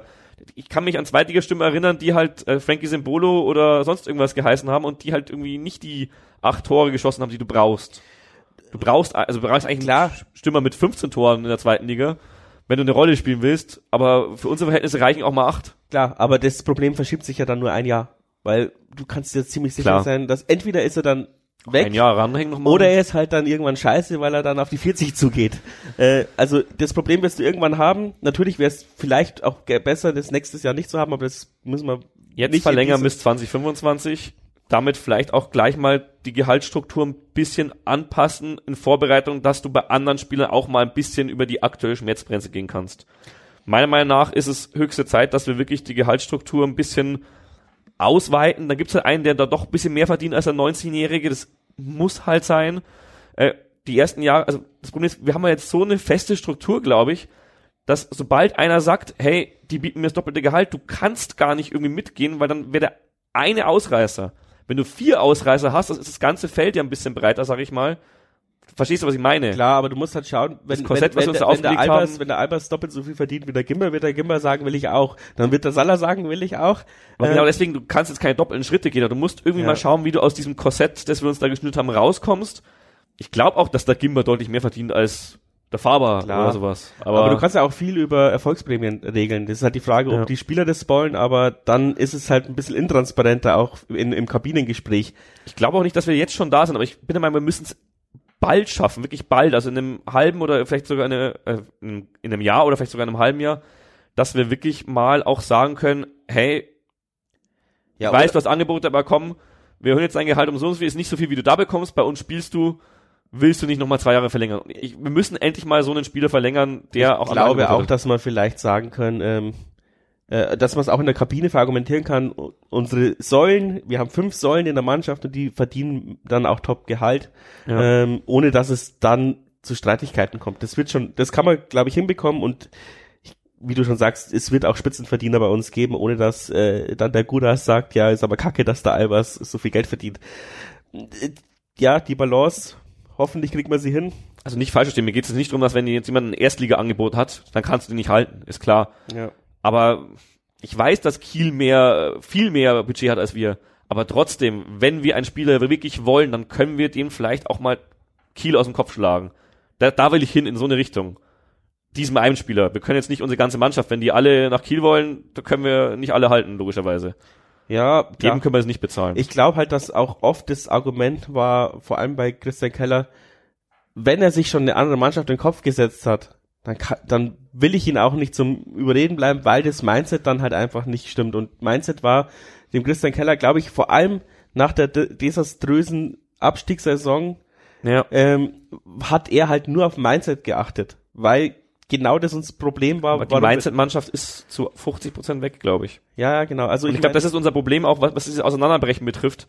Diese Mindset-Mannschaft, die war wichtig für den Aufstieg, die war wichtig für den Klassenerhalt, aber die hatte nicht diese Qualität, sag ich mal. Und jetzt, wo wir die Qualität haben, haben wir so ein bisschen von dem Mindset eh schon verloren. Deswegen ist ja vielleicht gut, dass wir jetzt halt einen Sportdirektor haben, der schon etablierter Bundesligist und Zweitligistspieler war, der vielleicht ein komplett anderes Mindset hat, weil der Christian Keller hat ja so ein Start-up-Mindset. ja. Ähm, und vielleicht hat Tobias Werner, zumindest was die zwei Interviews, die ich gesehen und gelesen habe, ähm, er hat schon diesen äh, Platzhirsch-Mindset. Und das ist vielleicht jetzt auch wirklich mal genau das Richtige. Ich hoffe, weil bei Stilz kommt man sie auch nicht einschätzen, weil gibt zu wenig Ding.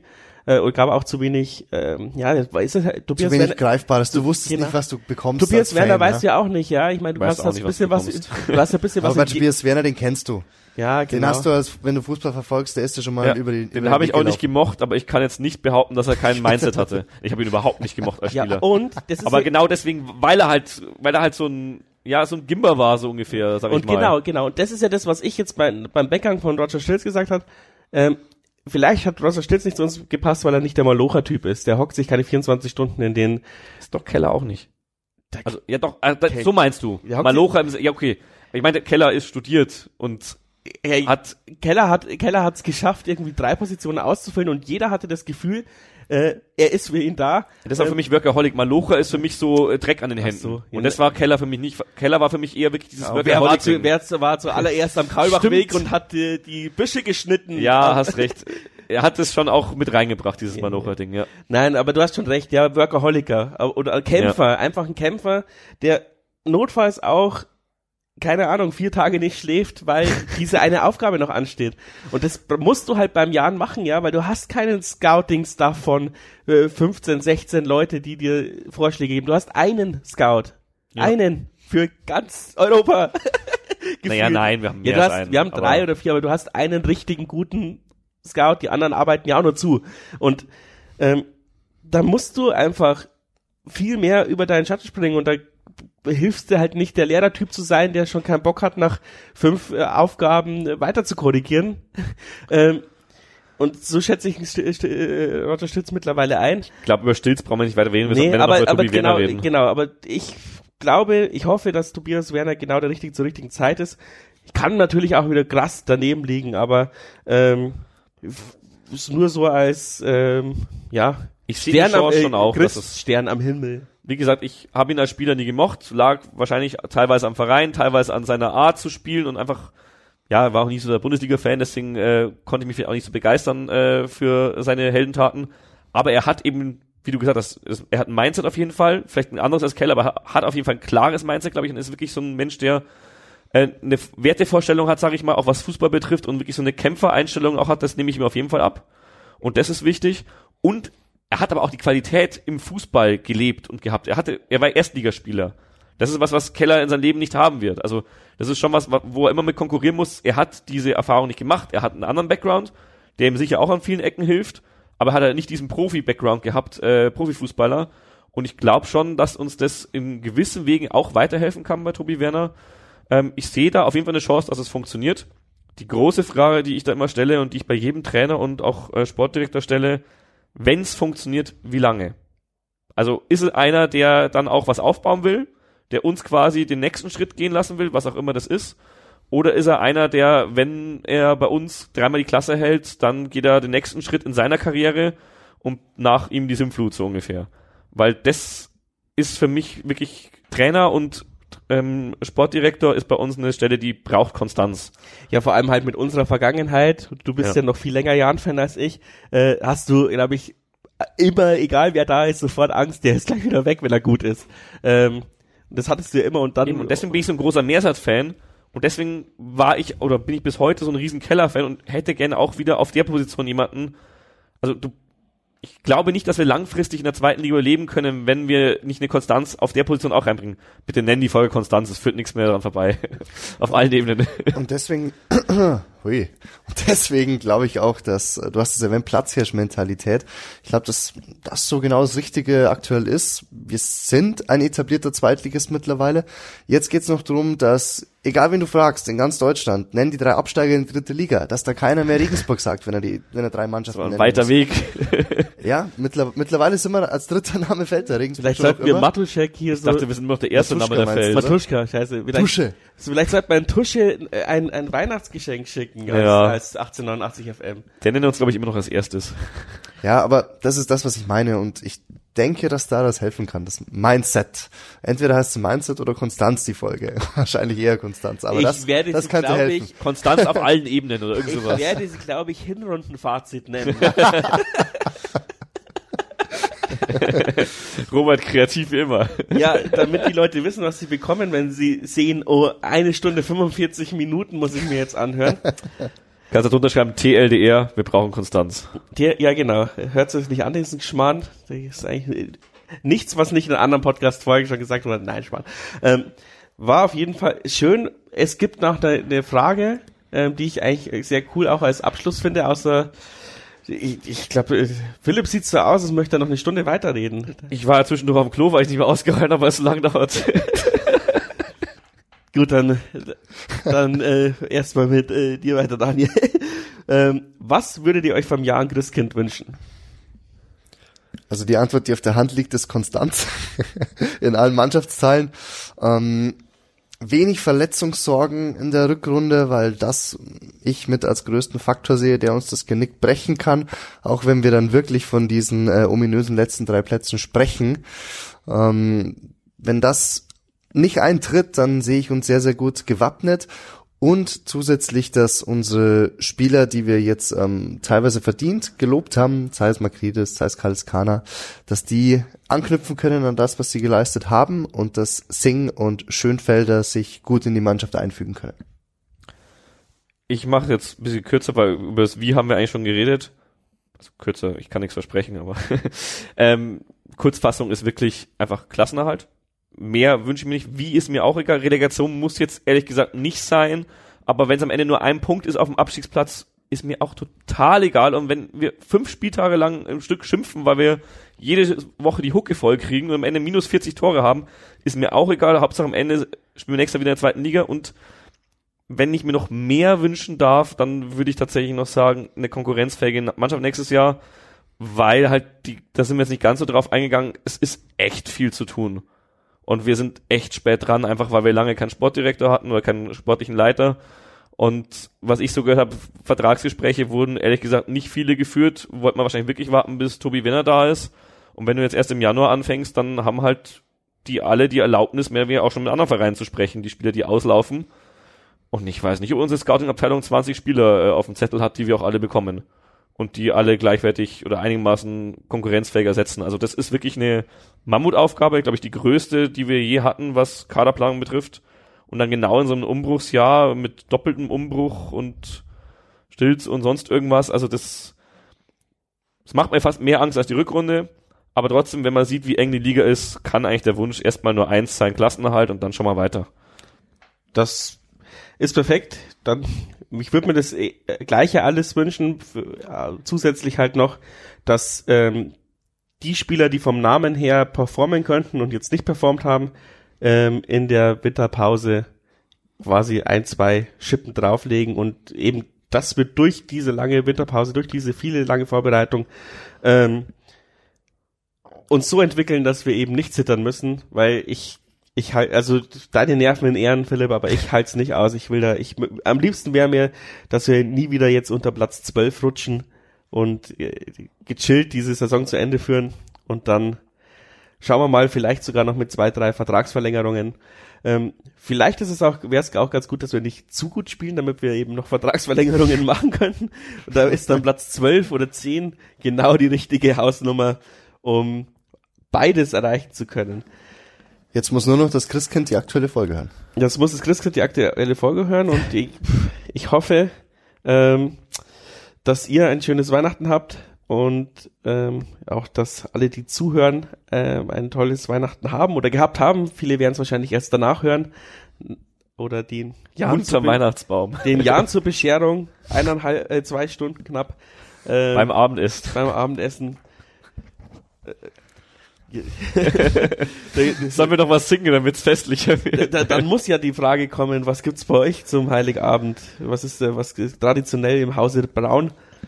Es gibt tatsächlich kein traditionelles Weihnachtsgericht bei uns. Ähm, liegt an verschiedenen Gründen, unter anderem, dass äh, ja äh, die Verwandtschaft äh, sich immer wieder mal gewechselt hat, wer dabei ist. Der eine ist das nicht, der andere ist das nicht. Andere sagen, ist Gericht. Und der Philipp erzählt dir die halbe Familiengeschichte. Es gibt halt kein einzelnes Gericht. Ich weiß nicht mehr, was es dieses Jahr gibt. Ich glaube, es gibt selbstgemachte Nudeln tatsächlich. Also wir haben kein klassisches Käsemakaroni. Bei uns wird gekocht. Nein, bei uns wird gekocht. Mac and cheese. Meine Eltern machen sich immer zur Aufgabe, dass sie fett kochen eigentlich an Weihnachten und es gibt fast jedes Jahr was anderes. Das ist die Kurzfassung. Super kurz gefasst, danke Philipp. was gibt's denn bei dir zum Essen, Robert? Äh, sauerne Bratwürst. Saune Würst. Ja, bei uns auch Bratwürste mit verschiedenen Salate, alles mögliche. Also bei uns sauerne. Also ja, bei uns ja, normale. Ich komme ja aus Amberg, das ist ja schon fast Franken, da ist es dann anders. Saure Zipfel. Saure Zipfel sind ja, da kennt er sich aus der Brownie. Oh gut, dann hoffe, euch schmeckt auch euer Weihnachtsessen. Danke nochmal vielmals für auch die finanzielle Unterstützung dieses Jahr. Ähm, werde jetzt nicht groß Werbung machen. Die letzte Folge hat dazu geführt, dass äh, zwei oder drei Leute, die den Steady-Abo hochge... Äh, ja, ein, ein teureres Steady-Abo abgeschlossen haben, als sie eh schon haben. Danke dafür. Guten Rutsch. Wir hören uns im Januar. Frohe Vielen Weihnachten. Dank. Von mir auch frohe Weihnachten. Auch dir, Robert, und auch den Zuhörern. Und ja, bis nächstes Jahr.